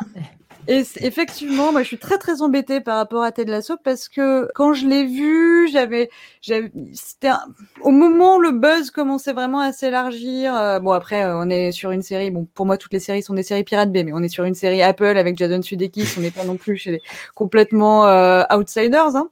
Pardon pour tous ces anglicismes, je m'énerve moi-même. Mais oui, donc euh, j'étais encore pas saoulée par le, le discours autour de Ted Lasso. J'ai regardé euh, le truc, conquise par Jason Sudeikis, qui en plus, ça faisait un peu écho avec sa vraie vie, puisqu'il était euh, en train, enfin, il était séparé de Olivia Wilde, qui s'était mis avec Harry Styles, comme le personnage est en plein divorce et tout. Tout se faisait écho, j'étais à donf, c'était, c'était safe, c'était bienveillant, ça, ça fonctionnait, euh, au top. Et puis, euh, c'est passé quelques mois, c'est passé la saison 2 là qui est en train d'avoir cours. C'est passé un nouveau euh, roulis de discours euh, sur Ted Lasso, beaucoup plus mi-figue, hein, euh, voire carrément mi-raisin. Enfin, en tout cas, euh, il y a commencé à avoir vraiment des, des, des critiques et, et un retour de bâton sur, là-dessus. Je me suis dit, euh, vu que j'ai, on a eu le programme euh, effectivement de- d'aujourd'hui un petit peu tard parce qu'on l'a eu hier, euh, je me suis dit bon, je vais regarder Ah la- le premier épisode de la saison 2 pour voir quoi. Et rien ne marche, plus rien ne marche. Donc je suis Ouais. très embêtée parce qu'en fait on a comment dire, le personnage a tellement transformé tout le monde autour de lui au cours de cette saison 1, avec le pouvoir de la positivité, de l'amour et des punchlines sympathiques, que du coup tout le monde est devenu sympa, et donc il se passe plus rien. Et donc en saison 2, il y a des histoires, euh, bah oui, ça va pas trop euh, à cause du foot, mais on s'en fout. Je veux dire, on en a, enfin, c'est pas du tout l'enjeu, c'est un, c'est un cadre quoi. Et du coup, et plus rien ne, oui, tout le monde est sympa et tout le monde est là, ils se font des petites blagues et tout. Et moi, je me suis dit, mais depuis le début, depuis, ça fait des années que je pense que c'est ça que je veux, une série où il n'y a pas de drama, où, où on est, on est tranquille. C'est pour ça que j'aime bien euh, Terrace House, par exemple, un peu un truc où il se passe rien, mais c'est la bonne ambiance. Et, là, le je me suis dit, euh. Et où il y a du beau papier peint et du beau tissu Voilà. à l'intérieur, absolument. Euh, je me suis dit, ben voilà, là t'es bien attrapé parce que on te propose exactement ce que tu pensais que tu voulais, mais quand en plus qu'il se passe rien, les personnages sont hyper positifs, là c'est trop. Là c'est trop, il manque, euh, il manque du frottement, il manque du conflit, il manque un, quelconque intérêt. Enfin moi je veux bien que tout, tout le monde est, gentil, on est tous amis, mais dans ce cas-là je coupe ma télé puis je vais voir mes vrais amis avec qui je m'entends pas trop mal. Enfin donc euh, à voir. Je vais quand même peut-être poursuivre quand même un peu plus, un peu plus loin dans la saison parce que là ce n'est que le premier épisode. J'étais peut-être de mauvais poil. Des fois les trucs, euh, on a l'impression que ça fonctionne pas, mais c'est nous qui sommes un peu décalés. Mais euh, j'ai peur que effectivement la saison 1 fonctionne et la saison 2, euh, je comme ces impros de jazz là où tu prends avec les mauvaises notes dans le mauvais ton, t'es pas dans le rythme, et ben euh, tout, rien ne marche alors que techniquement euh, t'as voulu faire la même chose quoi. Donc je suis un peu embêtée. Mais bon, quand même, Jason Sudeikis, euh, une moustache, fait plaisir. Oui, tout à fait. L'accent du Kansas. Ouais, ça, c'est un peu too much peut-être. Tu vois, ce côté Ah, bah, personnage hyper positif. euh, tu vois, c'est vraiment. euh, Enfin, pour le coup, euh, j'ai pas vu la série Marseille, mais tu vois, c'est vraiment. Tu veux, tu veux faire venir un personnage un peu solaire, tu lui mets l'accent de Marseille, c'est un peu. euh, Je sais Non, pas. mais- Non, là, je crois qu'il y a eu des phrases qui ont été dites au cours de cette émission. Il faudra qu'on revienne dessus. Parce que juger des films sur la vibe, juger des films sur la papier peint et venir parler de Marseille en même temps que de l'assaut. Je dis, il y a des limites à ne pas franchir. Là, si on veut garder un peu de crédibilité, va falloir resserrer les boulons, les gars. Bon, alors moi, j'ai pas vu la saison 2, mais en tous les cas, la saison 1, c'est quand même, je trouve, super agréable à regarder. Voilà. Après, effectivement, peut-être que, voilà, on peut, euh, mais, mais c'est vrai qu'on est cueilli quand même par ce Ted Lasso.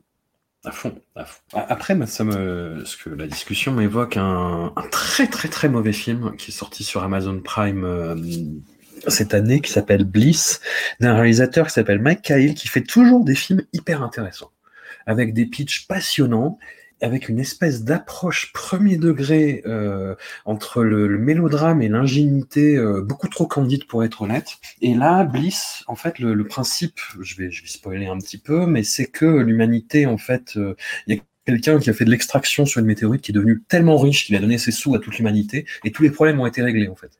Et tout le monde est complètement heureux sur Terre ce bonheur absolu fait que personne n'est vraiment satisfait. Et donc Salma Hayek, le personnage de Salma Hayek, crée une simulation pour son compagnon, joué par Owen Wilson, où en fait il le fait vivre dans le monde contemporain avec les problèmes de, chômage, de drogue, de, de, paysages complètement ravagés. Et, et quelque part, le personnage de Owen Wilson est plus heureux, en fait qui, elle, elle, fait ça en fait pour créer le décalage et pour que quand tu reviens dans la réalité, tu dises ah cool. Bah, en fait non, lui est plus heureux. Euh, et voilà, le film est très mauvais. Mais il y a cette idée intéressante. Mais ce que dit Ted Lasso m'a un peu évoqué ça. Est-ce qu'il faut toujours de la merde pour qu'on soit content? Je ne sais pas. Que quand euh, on, va on, va méditer là-dessus. C'est peut-être le prochain sujet du bac, bac 2022. ça peut être un sujet de philo intéressant. Non mais Ted Lasso, moi je le conseillerais. Si vous aimez les labradors le chien. Oh, oui. Vous aimerez Ted Lasso. Et qui n'aime pas les labradors Si vous n'aimez pas les labradors, posez-vous la question sur qui vous êtes et ce que vous voulez dans la vie. Voilà, c'est une question de priorité. Et euh, Elodie, j'ai envie que tu me parles de The Chair, s'il te plaît. The Chair. Alors, The Chair, c'est une mini-série. Alors, vraiment mini, hein. Ouh là là, 6 fois 30 minutes. Hein. Les mecs, ils se sont dit, on va pas trop en faire non plus. Alors, ça passe sur On pourrait faire un film d'été 2021 qui dure 3 heures ou faire une mini-série mini. Voilà, donc, les gars, maintenant, c'est mini-série 6 fois 30 minutes. Bim. Alors, c'est sur Netflix. C'est créé par Amanda Pitt et Annie Julia Wyman. Et alors, euh, bon, l'intérêt principal de cette série, c'est qu'on a Sandra Oh, quand même, à l'intérieur. Et on a aussi euh, un des frères du Place.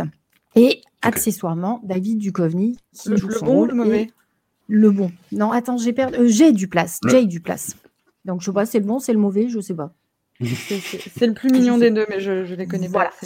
Et donc, en fait, on, a, on débarque donc dans l'université, alors fictive, hein, de Pembroke, aux États-Unis. Et donc, Sandra Oh, elle vient d'être, qui est une professeure émérite depuis des années, euh, vient d'être élue directrice de cette institution. Et son rôle, ça va être de moderniser cette université qui est vraiment à l'ancienne, hein, des bâtiments, c'est très très chouette, hein, comme ça. Il y a de la boiserie, il y a du, voilà, il y a du papier peint d'intérieur sympa. Ah. voilà, ça, ça se délabre un peu.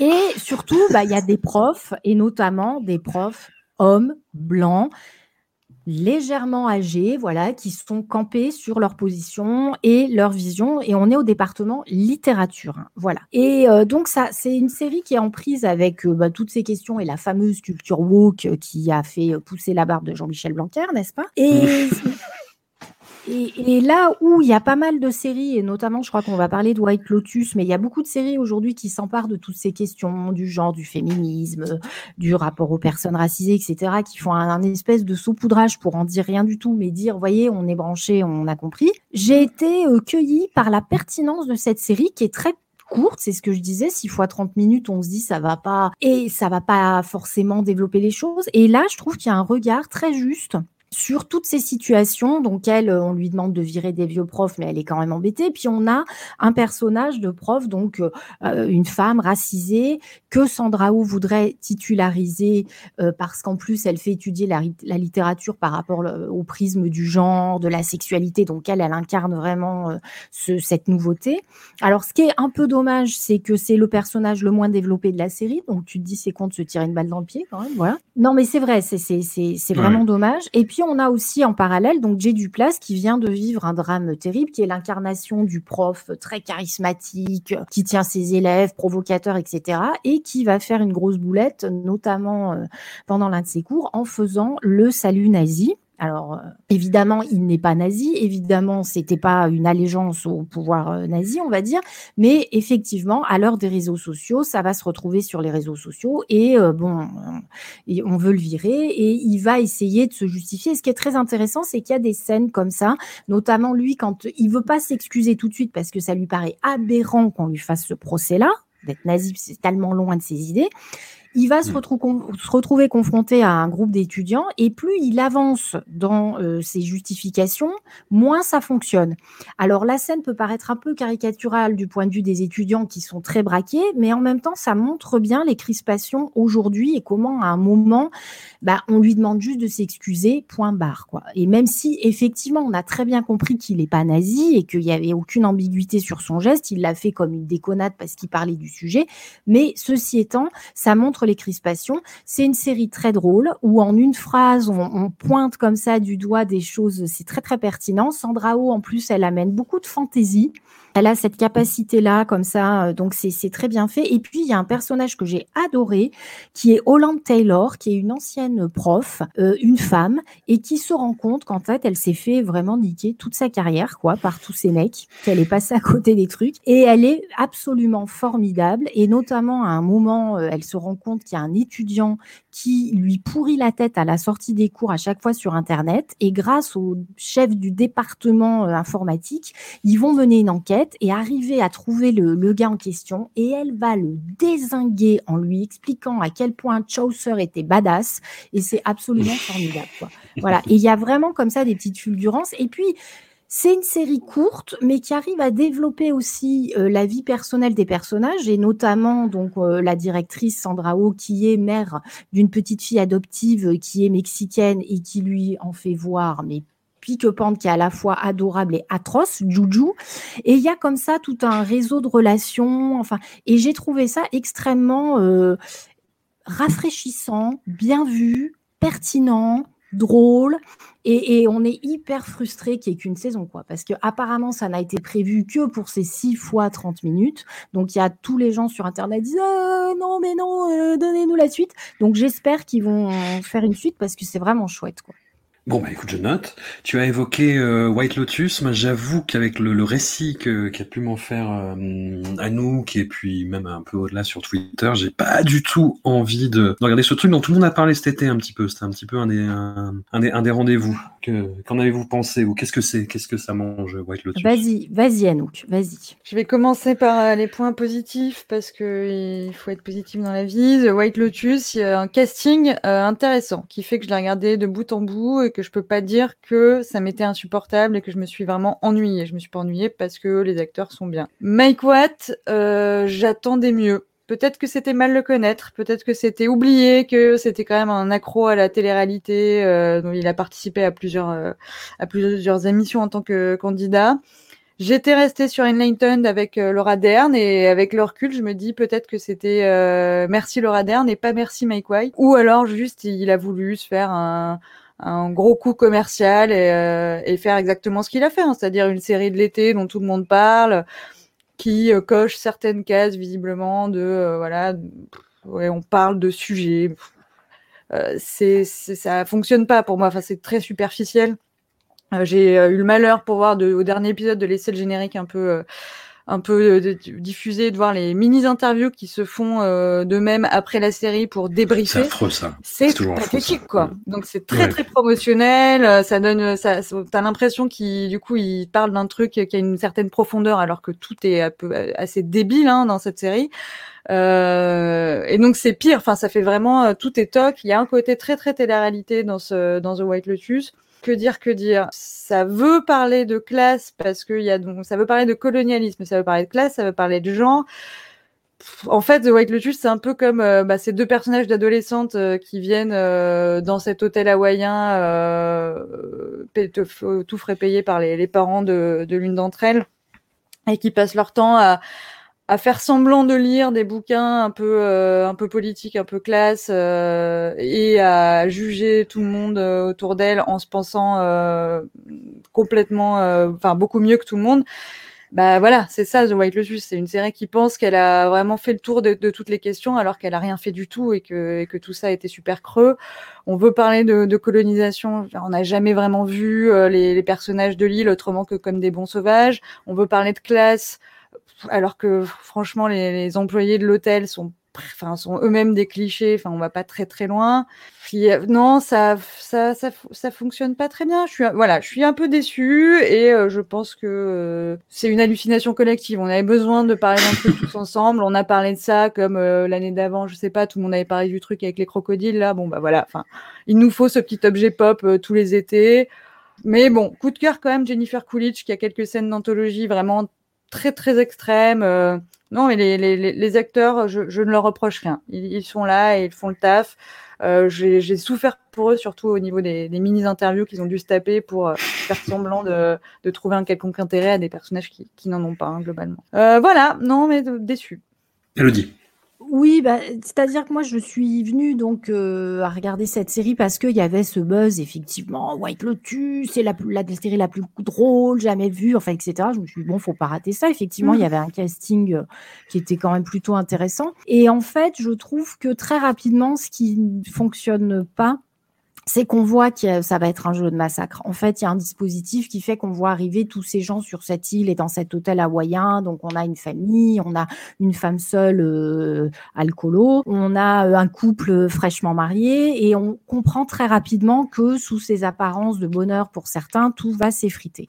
Donc ça, c'est dommage parce qu'il n'y a pas du tout d'effet de surprise. Et puis, effectivement, ça fait partie des séries donc euh, que j'évoquais tout à l'heure où on s'empare de tous les sujets euh, de société en cours, mais on n'en dit rien, quoi. Alors, la série, elle peut être euh, Enfin, moi, ça m'a pas tellement fait rire. Après, elle est marrante dans cette idée, dans cette façon de euh, développer justement le contraire de ce à quoi on est habitué. C'est-à-dire qu'à un moment, alors par exemple, il y a Connie Britton, moi c'est une actrice que j'aime infiniment, hein, Friday Night Lights Forever, sauf qu'elle est toujours dans le même rôle, même si là c'est une femme qui a un fort pouvoir économique et tout, mais elle est toujours hi honey, toujours à arrondir les angles, toujours à comprendre tout le monde.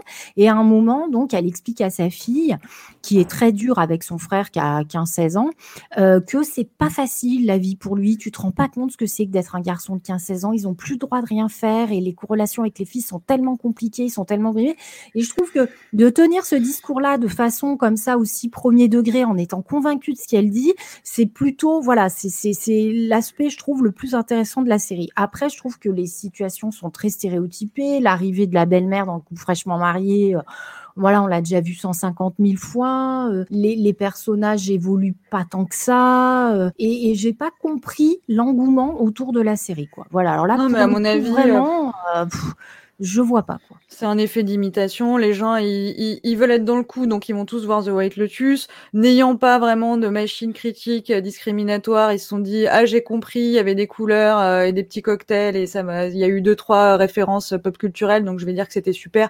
Je là, on est au niveau zéro de, du spectatorat. Hein. Euh, le discours sur la masculinité qui est développé avec le personnage du mari de Connie Britton est absolument pathétique si vous voulez voir euh, enfin, une dynamique de couple euh, euh, qui part sur ces mêmes bases et qui est vraiment beaucoup plus intéressante, voyez Force majeure ou Snow Therapy en français.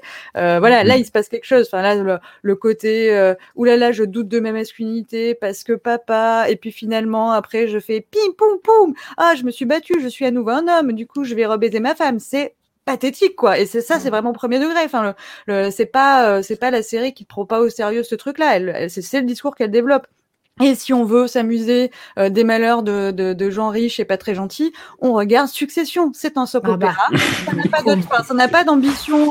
Ça a une ambition d'être un objet fun, mais ça n'a pas d'ambition euh, spécialement woke ou de, de, nous faire une, quelque morale que ce soit. C'est c'est impeccable Succession. Ah, mais, The White Lotus, ça n'est pas ça n'est pas ça n'est pas ça quoi. Bah D'ailleurs, c'est ce que je me disais, mettez Connie Britton dans Succession, bordel. Voilà. Oui. Faites, très très bonne idée. Hein, oui, une, euh, héritière d'un de, empire pétrolier du Sud, là. Mais allez-y, mais mettez là, voilà, qu'on voit un peu une autre facette de cette actrice que j'adore, mais euh, qui, qui, qui, voilà, qui est toujours confinée dans les mêmes rôles. Et puis c'est vrai que bon, le mec qui apprend en 2021 que son père était gay et c'est la fin du monde, tu fais ça va. Je veux dire, euh, bon, on va s'en remettre quand même. Tu vois, il y a des trucs, ça va pas du tout, quoi. Faut, on peut pas faire reposer des situations et des scènes et montrer que le mec, euh, il va finir par se bourrer la gueule toute une journée tellement euh, la révélation euh, lui semble. Enfin, ça va, t'as vécu ta vie, ton père il était gay, tu t'y attendais pas, mais enfin ça va, c'est bon, quoi. C'est, c'est très très étrange comme manière de filmer, de, de montrer les choses. Bah, pour voir beaucoup de films de cette époque-là, c'est très années 90 comme réaction. Bah oui, oui, mais on n'est plus dans les années 90. C'est ça. Bah, gros gros écho aussi euh, années 90 qui essaye de parler de, de thématiques contemporaines, euh, enfin bon, telles, telles que- qu'elles ont été révélées euh, sociologiquement, en tout cas euh, bah, la, question de la charge mentale. Kevin Can F himself, euh, sé- série au, au pitch que j'ai trouvé absolument génial, c'est-à-dire une sitcom vraiment lambda, très années 90, euh, années 90 comme on dirait dans le le podcast sur Nicolas Cage, et hum, où en fait on voit que la, la femme au foyer euh, de la sitcom euh, souffre en fait. C'est-à-dire qu'on a une, mise en image très très sitcom avec un décor unique, des plans posés, euh, une, lumière extrêmement euh, outrée, et, hum, et tu as des passages où la, femme se, replie sur elle-même et vit la situation de façon extrêmement violente. En fait. J'ai trouvé, j'ai abandonné au troisième épisode parce que j'ai trouvé que ça ça relevait pas du tout le, défi de ce pitch-là que je trouvais génial. À nous, qu'est-ce que j'ai tort? Est-ce qu'il faut que je continue?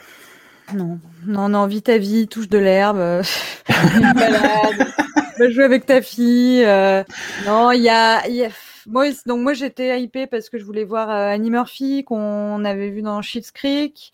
Euh, J'aimais bien aussi le, le pitch, je trouvais intéressant. J'ai cru pendant quelques épisodes où je me disais ah c'est marrant, ça fonctionne un peu quand même, et en fait non. C'est-à-dire qu'on arrive à un moment où il y a quand même cette comédie, mine de rien, la boîte prise euh, pour le coup euh, au second degré, ben il y a tous ce- ces passages sitcom qui sont hyper relous quoi, qui fonctionnent pas.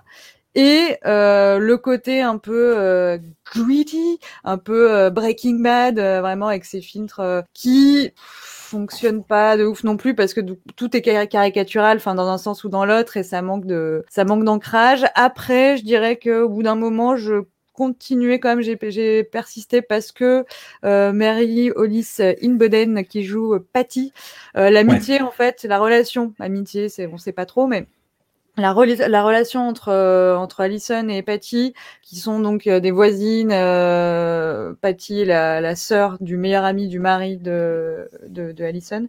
Il y a des bons moments. J'aimais bien la dynamique entre les deux. euh, Il y, a, y a un côté sympa, mais franchement de là à inciter les gens à, le, à voir ce truc là, non, non, non, ça serait exagéré. C'est pas honteux, mais c'est pas réussi.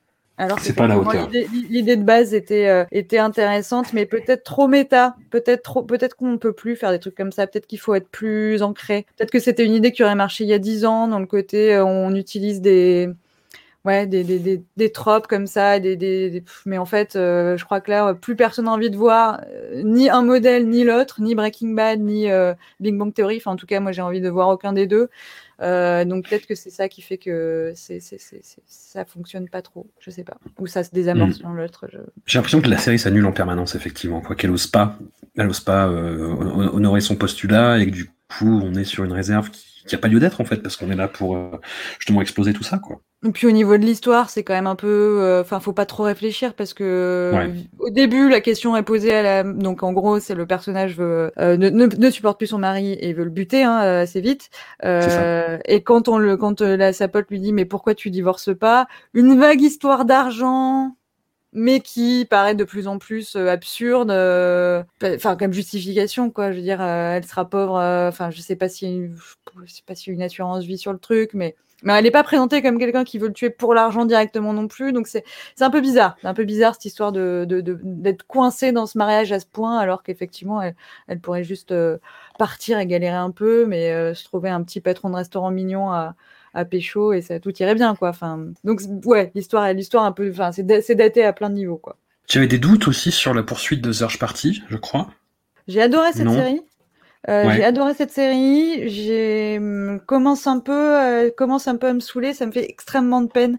Euh, la dernière saison, je l'ai trouvée un peu moins bien. Je, j'avoue. Ça reste, ça reste bien, ça reste divertissant, mais je trouve ça moins. Ça, c'est en train de de partir dans un truc vraiment niche au lieu d'avoir un discours sur la société. Là, ils sont partis dans leurs, dans leurs histoires de kidnapping, de, de personnages un peu chelous ça me parle moins et ça m'embête parce que c'était vraiment une de mes séries préférées de ces dernières années. Donc j'ai pas envie qu'ils en fassent trop parce que finalement le succès a grandi un petit peu de bouche à oreille euh, assez organiquement et j'ai pas envie qu'ils sachent pas s'arrêter en fait. Ça me fait peur.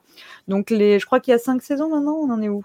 Ouais. Bon en tout cas les quatre les quatre premières sont super et la cinquième pas bien ou les trois premières sont super et la quatrième pas bien, enfin moins bien. Mais ça reste quand même euh, une valeur sûre. Hein. Je dis ça parce que je mets une la barre très très haut sur cette série qui m'a vraiment énormément plu. Les acteurs sont hyper top, l'écriture est vraiment euh, vraiment chouette. Euh, ça, il y a un truc qui sonne juste au niveau générationnel de, de ces côtés un peu euh, les hipsters vieillissants. voilà, Alia Shawkat est génial, John Early que je crois qu'on retrouve dans I Think You Should Live, me semble-t-il, est enfin est devenu un de mes un de mes comiques acteurs comiques, c'est pas voilà préféré. Il y a vraiment il y a vraiment beaucoup de très bonnes choses dans cette série. Voilà, je m'inquiète juste un peu sur. Euh, j'ai pas envie qu'on en garde un goût amer. Elodie, tu avais aussi dans ta sélection en infiltré d'Océan. Oui, tout à fait. C'est pas du tout ce que c'est. Je vois qui est euh, Océan, mais je ne vois pas du tout euh, la série. Ça passe mais, Oui, mais moi je regarde pas les films qui sont à Cannes. Moi, je regarde les trucs. je, voilà. Alors en infiltré, donc c'est une. Donc il y a deux saisons, hein. Donc et je les ai vus. Alléluia. Euh, c'est sur euh, Slash TV, en fait. D'accord. Alors, la, la, première saison euh, raconte sur. C'est quoi Slash TV C'est sur France TV. C'est un truc de France TV en ligne. Voilà. Voilà, c'est Slash TV. Donc la première saison on se, donc, se déroule sur un an, la première année de transition donc d'Océan qui était connu avant euh, comme humoriste euh, sous une apparence de femme, hein, Océane mhm. Marie. Et donc on va suivre euh, cette transformation de l'annonce à la famille que en fait, euh, bah, elle est trop, elle en peut plus d'être une femme, que c'est beaucoup trop fatigant euh, d'être une femme, et qu'en fait, euh, elle veut socialement être perçue comme un homme. Donc de ce moment-là et jusqu'à, donc on va avoir la première injection, la première piqûre de testostérone, les, les, visites chez le phoniatre, on va découvrir le milieu trans parce que bah il faut quand même beaucoup d'entraide et de, il y a ceux qui peuvent, qui sont passés par là et qui te donnent les bons conseils, les bons médecins que tu peux aller voir, etc. Donc c'est très centré sur le parcours d'Océan. Mais alors, ce, qui est, ce que j'ai trouvé vraiment formidable, alors la première saison, il y a vraiment des, épisodes très très courts. Hein. Par exemple, l'épisode numéro un, c'est essentiellement la première injection de testostérone dans la cuisine. C'est sa meilleure amie, qui je crois s'appelle Mika, que je kiffe. Je veux la voir en meilleure amie, qui est juste euh, un peu barjot comme on aime. C'est fait complètement à l'arrache. Et c'est du coup ce que je trouve vraiment chouette dans cette série, c'est qu'on parle sérieusement d'un sujet sérieux avec des vraies, euh, des vraies conséquences et je veux dire voilà, et c'est montré.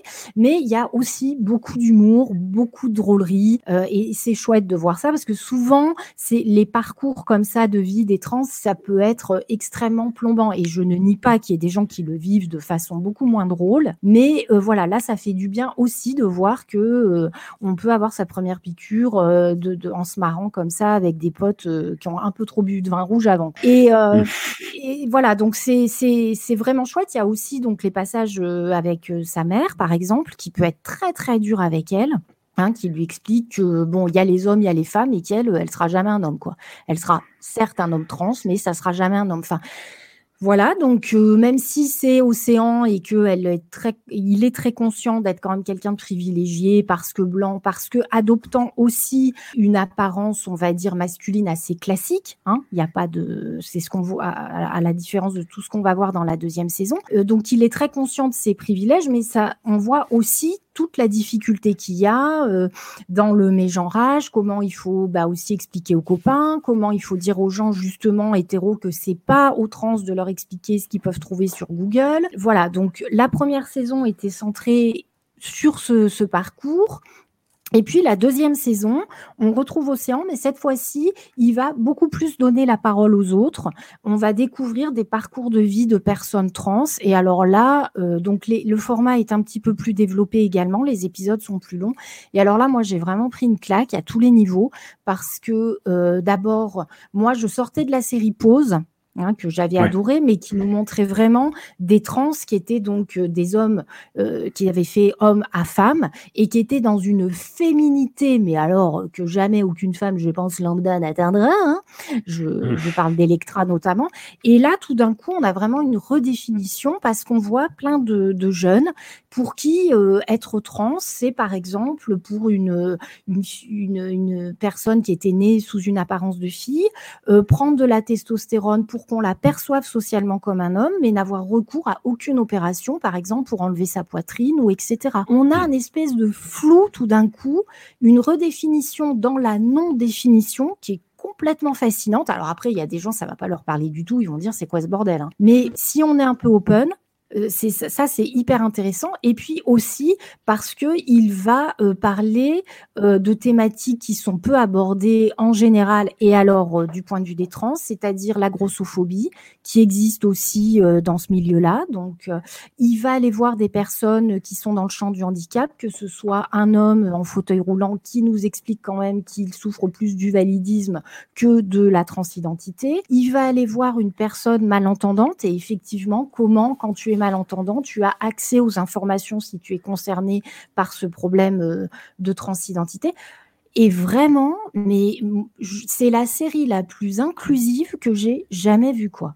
Alors il y a aussi Rokaya Diallo parce que Océan c'est quand même est très militant donc il y a une convergence des luttes. Il y a aussi le cas de ces femmes trans euh, comme Vanessa Campos qui subissent des violences régulièrement euh, et qui se sentent quand même en insécurité dans notre société. Il y a le portrait d'un couple d'hommes donc qui sont nés sous une identité féminine, enfin notamment un qui était né femme, qui est devenu homme, qui a porté son enfant. Enfin, mais c'est alors dit comme ça, il y en a qui doivent se dire oh bordel, mais franchement c'est à voir quoi. C'est l'honneur du service public d'avoir une telle série. Et puis, c'est émaillé quand même de, euh, de, de, bah, toujours de la copine Mika qui est là, qui donne des conseils pour se relooker, qui est infiniment drôle. Il y a aussi ces moments où euh, Océan croit qu'il a euh, un ticket avec euh, une interprète justement en langue des signes. Elle l'a invité chez lui, pense que c'est un date. Et en fait, il y a plein de personnes qui sont là et elle explique aux gens qui sont là en langue des signes qu'il s'est fait un film et qu'elle n'a pas du tout envie d'avoir une aventure avec lui.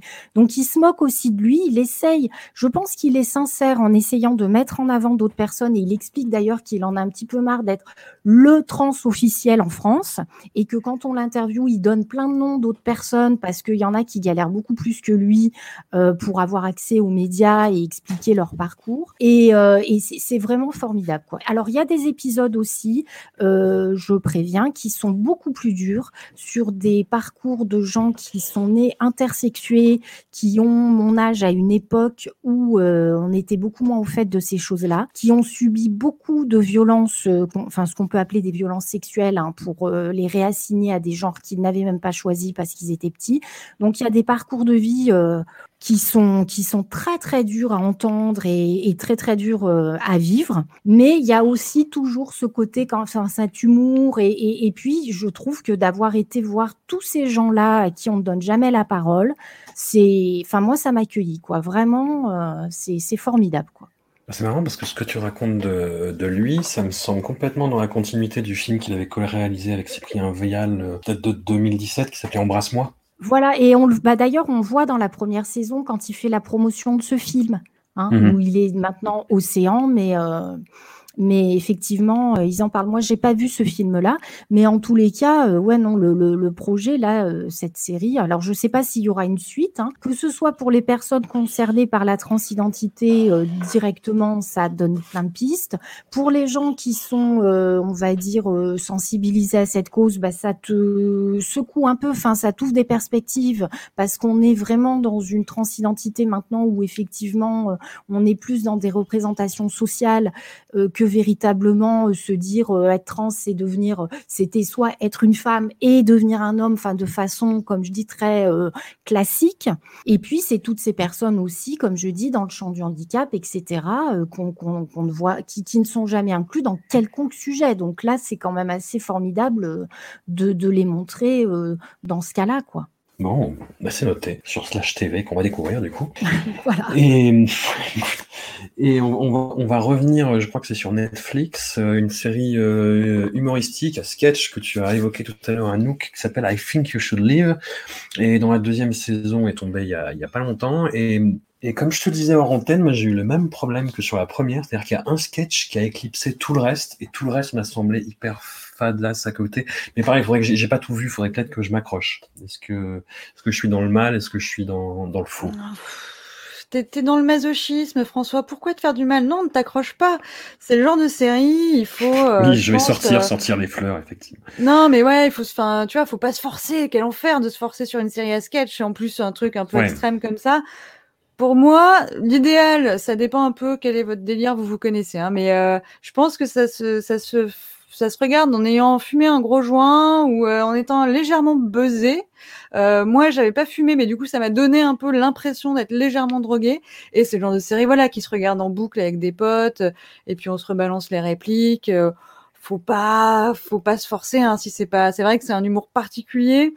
euh, Oui. un peu, enfin absurde et un peu inquiétant justement dans l'absurdité là, comme une espèce de, de cauchemar euh, étrange. Euh, donc, je pense que c'est très très bien fait. C'est un peu l'humour adulte swim là, vraiment. Enfin, un humour mi mi, mi stoner, mi absurde. Euh, mais oui, non, faut pas du tout se forcer. Mais euh, regardez-en un. euh, si vous accrochez, euh, allez-y, euh, regardez tout le reste parce que ça va, ça va, ça va fonctionner. Non, si vous accrochez pas, c'est pas la peine d'insister. Mais euh, voilà, moi, je normalement, c'est pas forcément le truc que je préfère, mais, mais je les ai pas regardés plusieurs fois, j'avoue. Donc il y a des pas mal de trucs que j'ai oubliés, mais euh, mais j'ai tout vu et c'est vrai que ça, ça, ça, ça a fonctionné pour moi. Euh, Il y a toujours des, c'est toujours surprenant, ça c'est sûr. Euh, toujours des acteurs un peu différents euh, qui qui viennent se faire plaisir, effectivement. Et puis il y a y a un bon article du New Yorker que je vais pas paraphraser ici, que je vous conseille si vous lisez l'anglais, euh, voilà, qui qui dit que le- la série, euh, pour paraphraser euh, une, un des dialogues, se meut au rythme du jazz, voilà, que c'est très musical et très et très rythmé. Et voilà, non, bo- bo- bonne petite série à sketch à regarder en mode digestif. Oui, alors je, je, je sais pas sur le côté stoner, peut-être, mais hum, bah, c'est le sketch de la saison 2, je crois que c'est dans le premier épisode en plus, où c'est- ça s'appelle Coffin Flop, si vous voulez chercher, où en fait c'est bah, c'est le la- la- l'acteur principal, je me rappelle plus que plus son nom, mais euh, cet acteur très très très très très étrange et qui là campe un personnage qui se plaint que sa chaîne va être supprimée par un bouquet satellite parce que à cause d'une émission qui s'appelle Coffin Flop, où en fait c'est que des hum, des, des images d'enterrement où en fait le, le corps tombe euh, du, euh, du cercueil, le, le cercueil, le, le fond du cercueil se cède et Ouais, un laisse tomber le cadavre. du Voilà, de-. Vidéo gag d'enterrement, effectivement, et où le mec s'énerve parce qu'on veut supprimer cette émission. Et, euh, et, et, et je sais pas, il y a, il y a le montage, l'interprétation du, du mec qui est complètement furax sur un truc absolument euh, indu. Et, et je sais pas, ça m'a fait pleurer de rire. Mais, mais vraiment, en fait, j'étais peut-être fatigué, je sais pas, mais. Non, non, et ce qui est étonnant, c'est que du coup, ça éclipse le reste parce que voilà. Alors, la- le nom complet de la série, c'est I Think You Should Live with Tim Robinson. Tim Robinson est co-créateur de la série et Tim Robinson joue la plupart des personnages, dont celui-là. Et donc, euh, ce qui est étonnant, c'est que vraiment, euh, si t'aimes ça, normalement, tu devrais aimer tout le reste, mais peut-être que c'est trop dense. Peut-être que tu devrais te le découper et te Oui. le prendre en petits, en petits quarts comme ça. Regarder euh, cinq minutes et puis arrêter, puis regarder cinq minutes plus tard, parce que sinon, c'est peut-être trop intense pour toi. Bah voilà, c'est bien ça. C'est bien comme recommandation, c'est bien. En, dosage homéopathique, très bien. C'est ça, bah la, la prochaine moitié l'an prochain. T'as commencé une série que je t'ai recommandée et tu es mi-figue, mi-raisin, mi-pastèque, mi-melon. Non, je Euh, je vais pas en parler parce que j'ai même pas fini le pilote Ouais. à un moment. Ah oui, être euh, quand même. Sinon, Elodie va encore nous crier dessus. En mode c'est pas sérieux. euh, non, non, mais voilà, j'étais j'étais mi figue, mais je suis au réveil. Euh, j'ai j'étais perturbée par Ted Lasso. Euh, non, non, je je me prononce pas encore. Alors cette série, c'est sur Netflix aussi, ça s'appelle Brand New Cherry Flavor et on retrouve en fait à la co-création euh, quelqu'un que j'aime beaucoup, euh, qui s'appelle Nick Antosca, qui a créé euh, l'anthologie horrifique Channel Zero, qui est une alternative à American Horror Story euh, en plus court. À chaque fois les saisons font six épisodes, donc ça c'est super. Et qui s'inspire en fait de creepypasta, c'est légendes urbaines d'internet, et qu'il a fait une série aussi inspirée de faits réels qui s'appelle The Act avec Patricia Arquette sur une ce qu'on appelle le syndrome de Munchausen par proxy, c'est-à-dire une mère qui fait croire à son enfant qu'elle est malade alors que pas du tout. Et là pour le coup c'est inspiré d'un vrai fait divers. Il y a eu un fait un, film euh, avec Sarah Paulson adapté de cette même histoire qui s'appelait Run qui était vachement moins bien. Et euh, The Act, euh, voilà, ça beau être beaucoup plus réaliste que Channel Zero, c'est tout aussi inquiétant et flippant. Patricia Arquette se fait une deuxième partie de carrière dans des séries et des mini-séries où elle est hyper inquiétante et euh, je trouve ça, je trouve ça Et donc, Brand New Cherry Flavor, c'est une adaptation de, de roman en fait par Nick Antosca et il y a une grosse sensation euh, Mulholland Drive en fait. Euh, Mulholland Drive, avec toujours ces récits de, de jeunes talents qui arrivent à Hollywood de façon ingénue et qui vont se faire manger par la machine, par des gens sans scrupules qui vont exploiter leurs talents. Et hum, il y a de la magie noire qui se greffe à ça. Il y a un côté, euh, je, je sais pas, j'avoue que je, suis rentré dedans. Y a, j'ai- j'aime bien cette touche Nick Tosca qui ici est un peu plus diffuse parce qu'il a co-créé, ça avec euh, Lenore Zion. Non, non, je sais pas. C'est pas la, la série de l'année, c'est pas le chef-d'œuvre que certains y ont vu, mais il y a toujours ce côté euh, qui, qui moi me plaît beaucoup en fait, cette espèce de nouvelle exploration de l'horreur euh, bah, dans des formats longs, euh, dans des formats où justement l'angoisse se distille de façon plus subtile que dans tout ce qu'on peut avoir comme euh, comme film horrifique en ce moment. Euh, Enfin, je dis ça parce que j'ai vu le dernier James Wan, Malignant, euh, devant lequel j'ai beaucoup ri. Je sais pas si c'était but, mais euh, mais voilà, enfin ce, ce truc d'horreur un peu in your face qu'on a beaucoup euh, au cinéma en ce moment, dans, dans des trucs comme Don't Breathe 2 ou Escape Room 2, voilà. Là, c'est vraiment un- quelque chose de beaucoup plus beaucoup plus diffus et beaucoup plus intéressant, voilà, et beaucoup plus subtil et qui revisite l'horreur à l'aune justement bah, de, cet étirement feuilletonesque en fait. Et toi, t'as vu le pilote que ça t'a pas spécialement inspiré du coup, Pour l'instant, non, mais Rosa Salazar a une grosse vibe euh, Aubrey Plaza, et moi, Aubrey Plaza, euh, je, c'est, c'est dans mon passé, hein, c'est fini. euh, j'ai jamais été très cliente, mais voilà. Euh, Il y a Manny Jacinto, effectivement, de The Good Place. euh, ça fait toujours plaisir de le, de le revoir euh, dans un nouveau rôle, qui n'a pas l'air très, très différent, mais à voir. Et non, si, je, je sais pas, est-ce que je suis... Je vais finir, je vais, je vais, enfin, je vais, je vais poursuivre. euh, ça avait pas l'air si mal. Il y a Catherine Kinner aussi qui fait toujours plaisir. Bon là, qui joue une espèce de, de vieille folle euh, mal Une peignée. euh. une sorcière.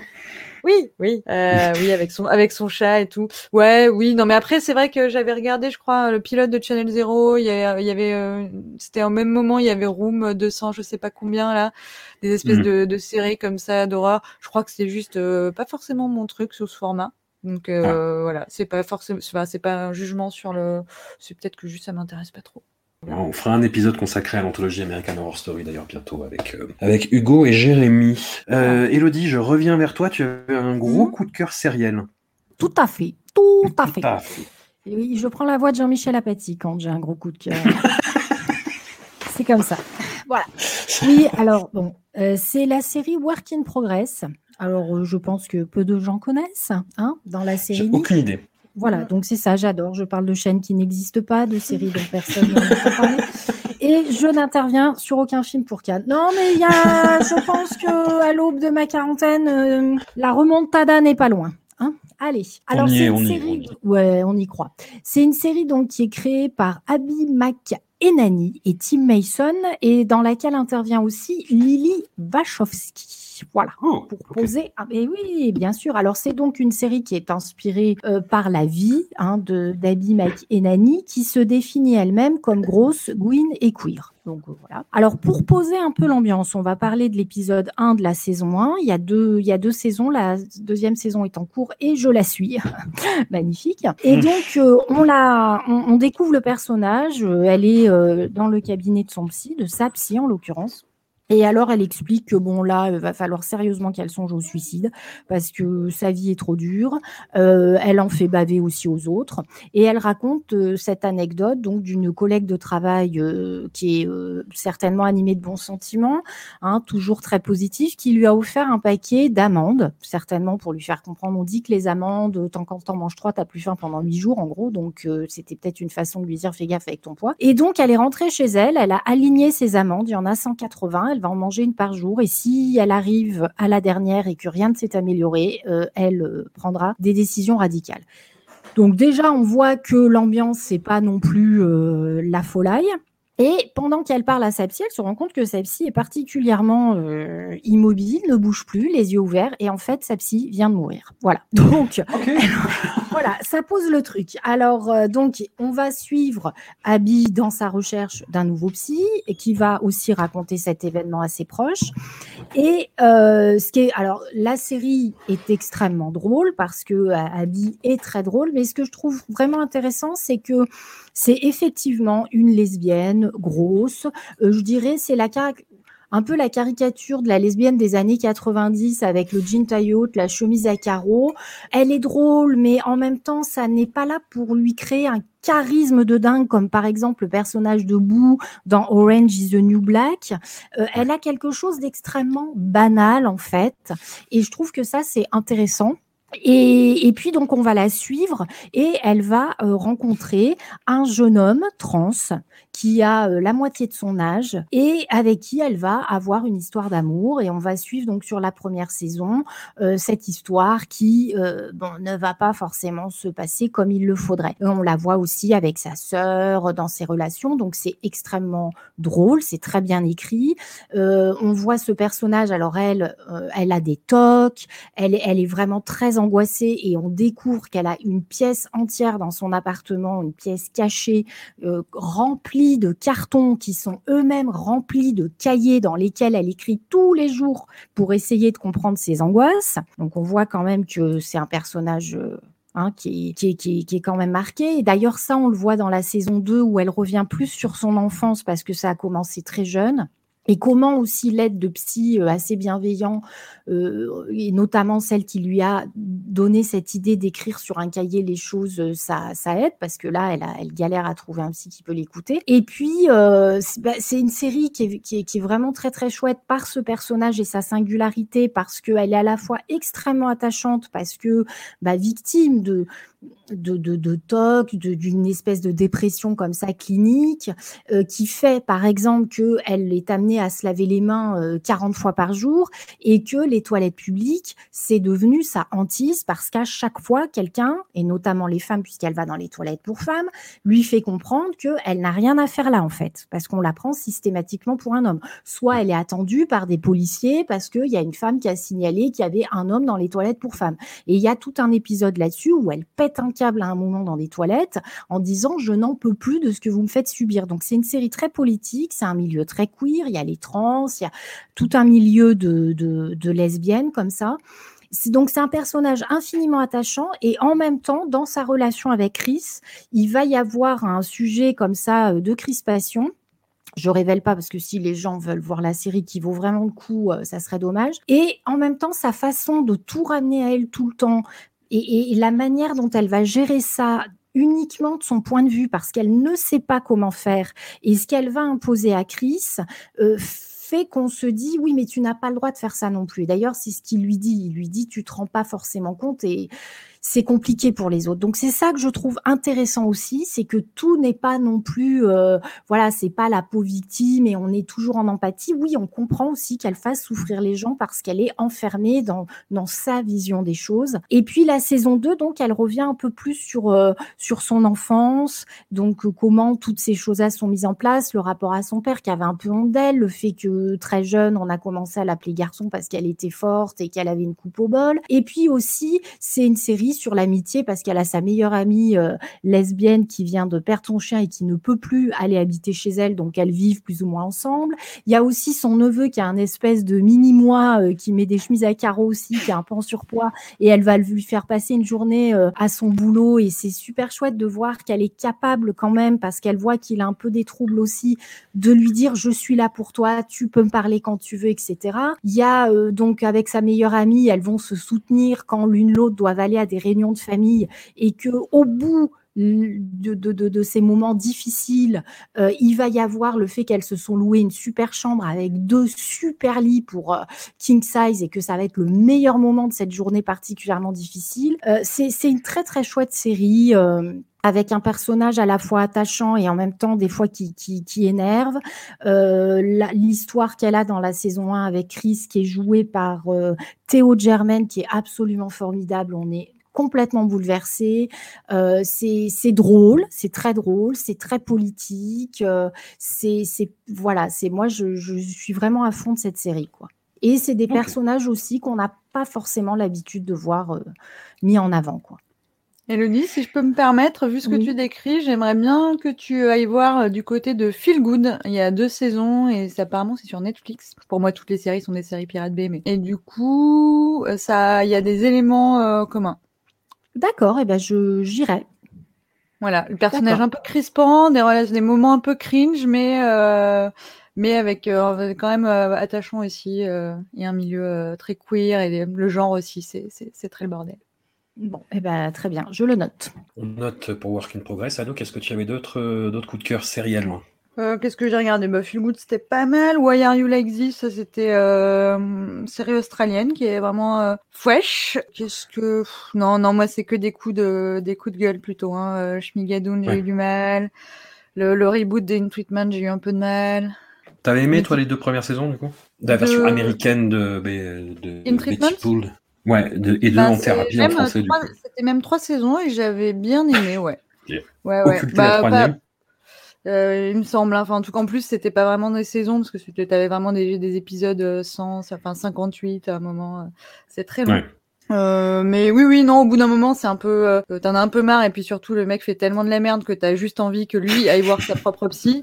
Euh, c'était les meilleurs épisodes, voilà, à la fin, j'étais plus là-dessus. Et euh, là, ce qui m'a un peu gêné, c'est le côté vraiment très, très, très bourgeois, qui n'est jamais vraiment euh, évoqué comme tel, comme si c'était un monde normal, alors qu'en réalité, enfin voilà, on est, on est quand même sur sur des grandes baraques euh, à Los Angeles avec euh, ouais, que des que des gens qui ont des quasiment que des gens qui ont des problèmes de, de riches euh, mais qui sont voilà. En tout cas c'est bref ça m'a un peu stressé Mythic Quest Ravens Banquet bon ça se laisse regarder toujours mais c'est quand même c'est quand même pas aussi bon que que It's Always Sunny in Philadelphia l'autre l'autre série du créateur. Voilà. Non non pas de pas de, pas de coup de cœur particulier. Euh, jouez avec vos enfants, dormez, faites la sieste, lisez des livres. faites quelque chose, pas de souci. Vous ratez rien. Ça marche. Un petit, un petit retour sur euh, le festival de définition collective. Tu as découvert Shin Godzilla? On peut finir sur Shin Godzilla, par exemple. Ouais, excellent Shin Godzilla. J'ai un problème avec Shin Godzilla, c'est le personnage qui fait la liaison entre l'Amérique et le Japon, qui m'a, oui que j'ai pas compris. Elle a bon déjà son accent n'est pas du tout crédible en anglais. Euh, et elle m'a perturbé dans la dans l'histoire, mais euh, le monstre est super. Euh, la métaphore fonctionne à plein de niveaux et également au niveau euh, pandémique alors que c'est un film de 2016. Euh, il y a des rouages administratifs très complexes et ça, c'est grave mon délire, hein, c'est grave mon truc. Ça parle très vite. Il y a toujours des couches et des couches de, de responsables, de N plus 1, N plus 2 à contacter et tout. Donc c'est un film très bureaucratique, film d'action bureaucratique, voilà. C'est le postulat en fait. Hein, c'est, mm. c'est-à-dire Godzilla est une catastrophe naturelle et on montre l'incompétence des autorités japonaises à traiter le problème avec, bah, euh, voilà, en ligne de mire évidente, la, gestion de la crise de Fukushima, et avec euh, voilà des, des, réunions pour savoir comment on appelle la créature, pour savoir qu'est-ce qu'on fait. Ils prennent à chaque fois les mauvaises décisions. oui, après moi, il y a quand même cette petite bande de Maverick euh, qui sont prêts à voilà, qui, qui, qui ont été rassemblés parce qu'ils ne suivent pas les règles et euh, qui sont à moitié euh, autistes, enfin qui sont sur le spectre, disons, sans vouloir pathologiser personne, qui, qui arrivent à, à trouver enfin qui cherche en tout cas une solution euh, alternative, euh, qui pense hors de la boîte pour euh, lutter contre le monstre. Non, non, hyper bien, hyper bien, très dynamique. bon, beaucoup de choses écrites sur l'écran hein, entre les sous-titres, les, les, noms des personnages et tout, mais mais très bien. Et sinon, bah, moi j'ai vu quelques films. Là, ça c'était le film de clôture. Et j'ai mhm. vu quelques films la veille. petit, petit coup de cœur pour Main Game, un, film d'animation japonais que j'ai trouvé très bien. Complètement fou, ouais. Et euh, bon, et ce fameux Zulaski qui avait la durée d'un film d'été 2021 hein, de 2h40 euh, et des brouettes, qui est très beau plastiquement. Voilà, très beau plastiquement. Et je m'arrêterai là euh, pour mon commentaire sur ce film. je n'ai pas vraiment compris tous les enjeux intellectuels au-delà de la plastique. Bon, qui est pas facile, hein. c'est le, le fameux, son fameux film de SF, de SF qui n'a pas pu achever, enfin qui a achevé en, filmant des vues de Varsovie un peu arrache et en disant ce qui est censé se passer à l'écran sur les scènes qui manquent. Et c'est euh, c'est très Zulawski, quoi. C'est, c'est, on est dans le déclamatoire, on est dans, dans le, le, le prophétique, le nihiliste, le, énormément de choses qui se télescopent les unes aux autres sans qu'on sache vraiment parfois par quel bout les prendre, mais il y a l'espèce de sidération esthétique qui est quand même au rendez-vous. Voilà. Un immense merci à vous deux et on se retrouve, on se retrouve vite. À plus. oui, non, je sais pas, c'est une suspension là. Oui, oui, oui, oui. Je, je...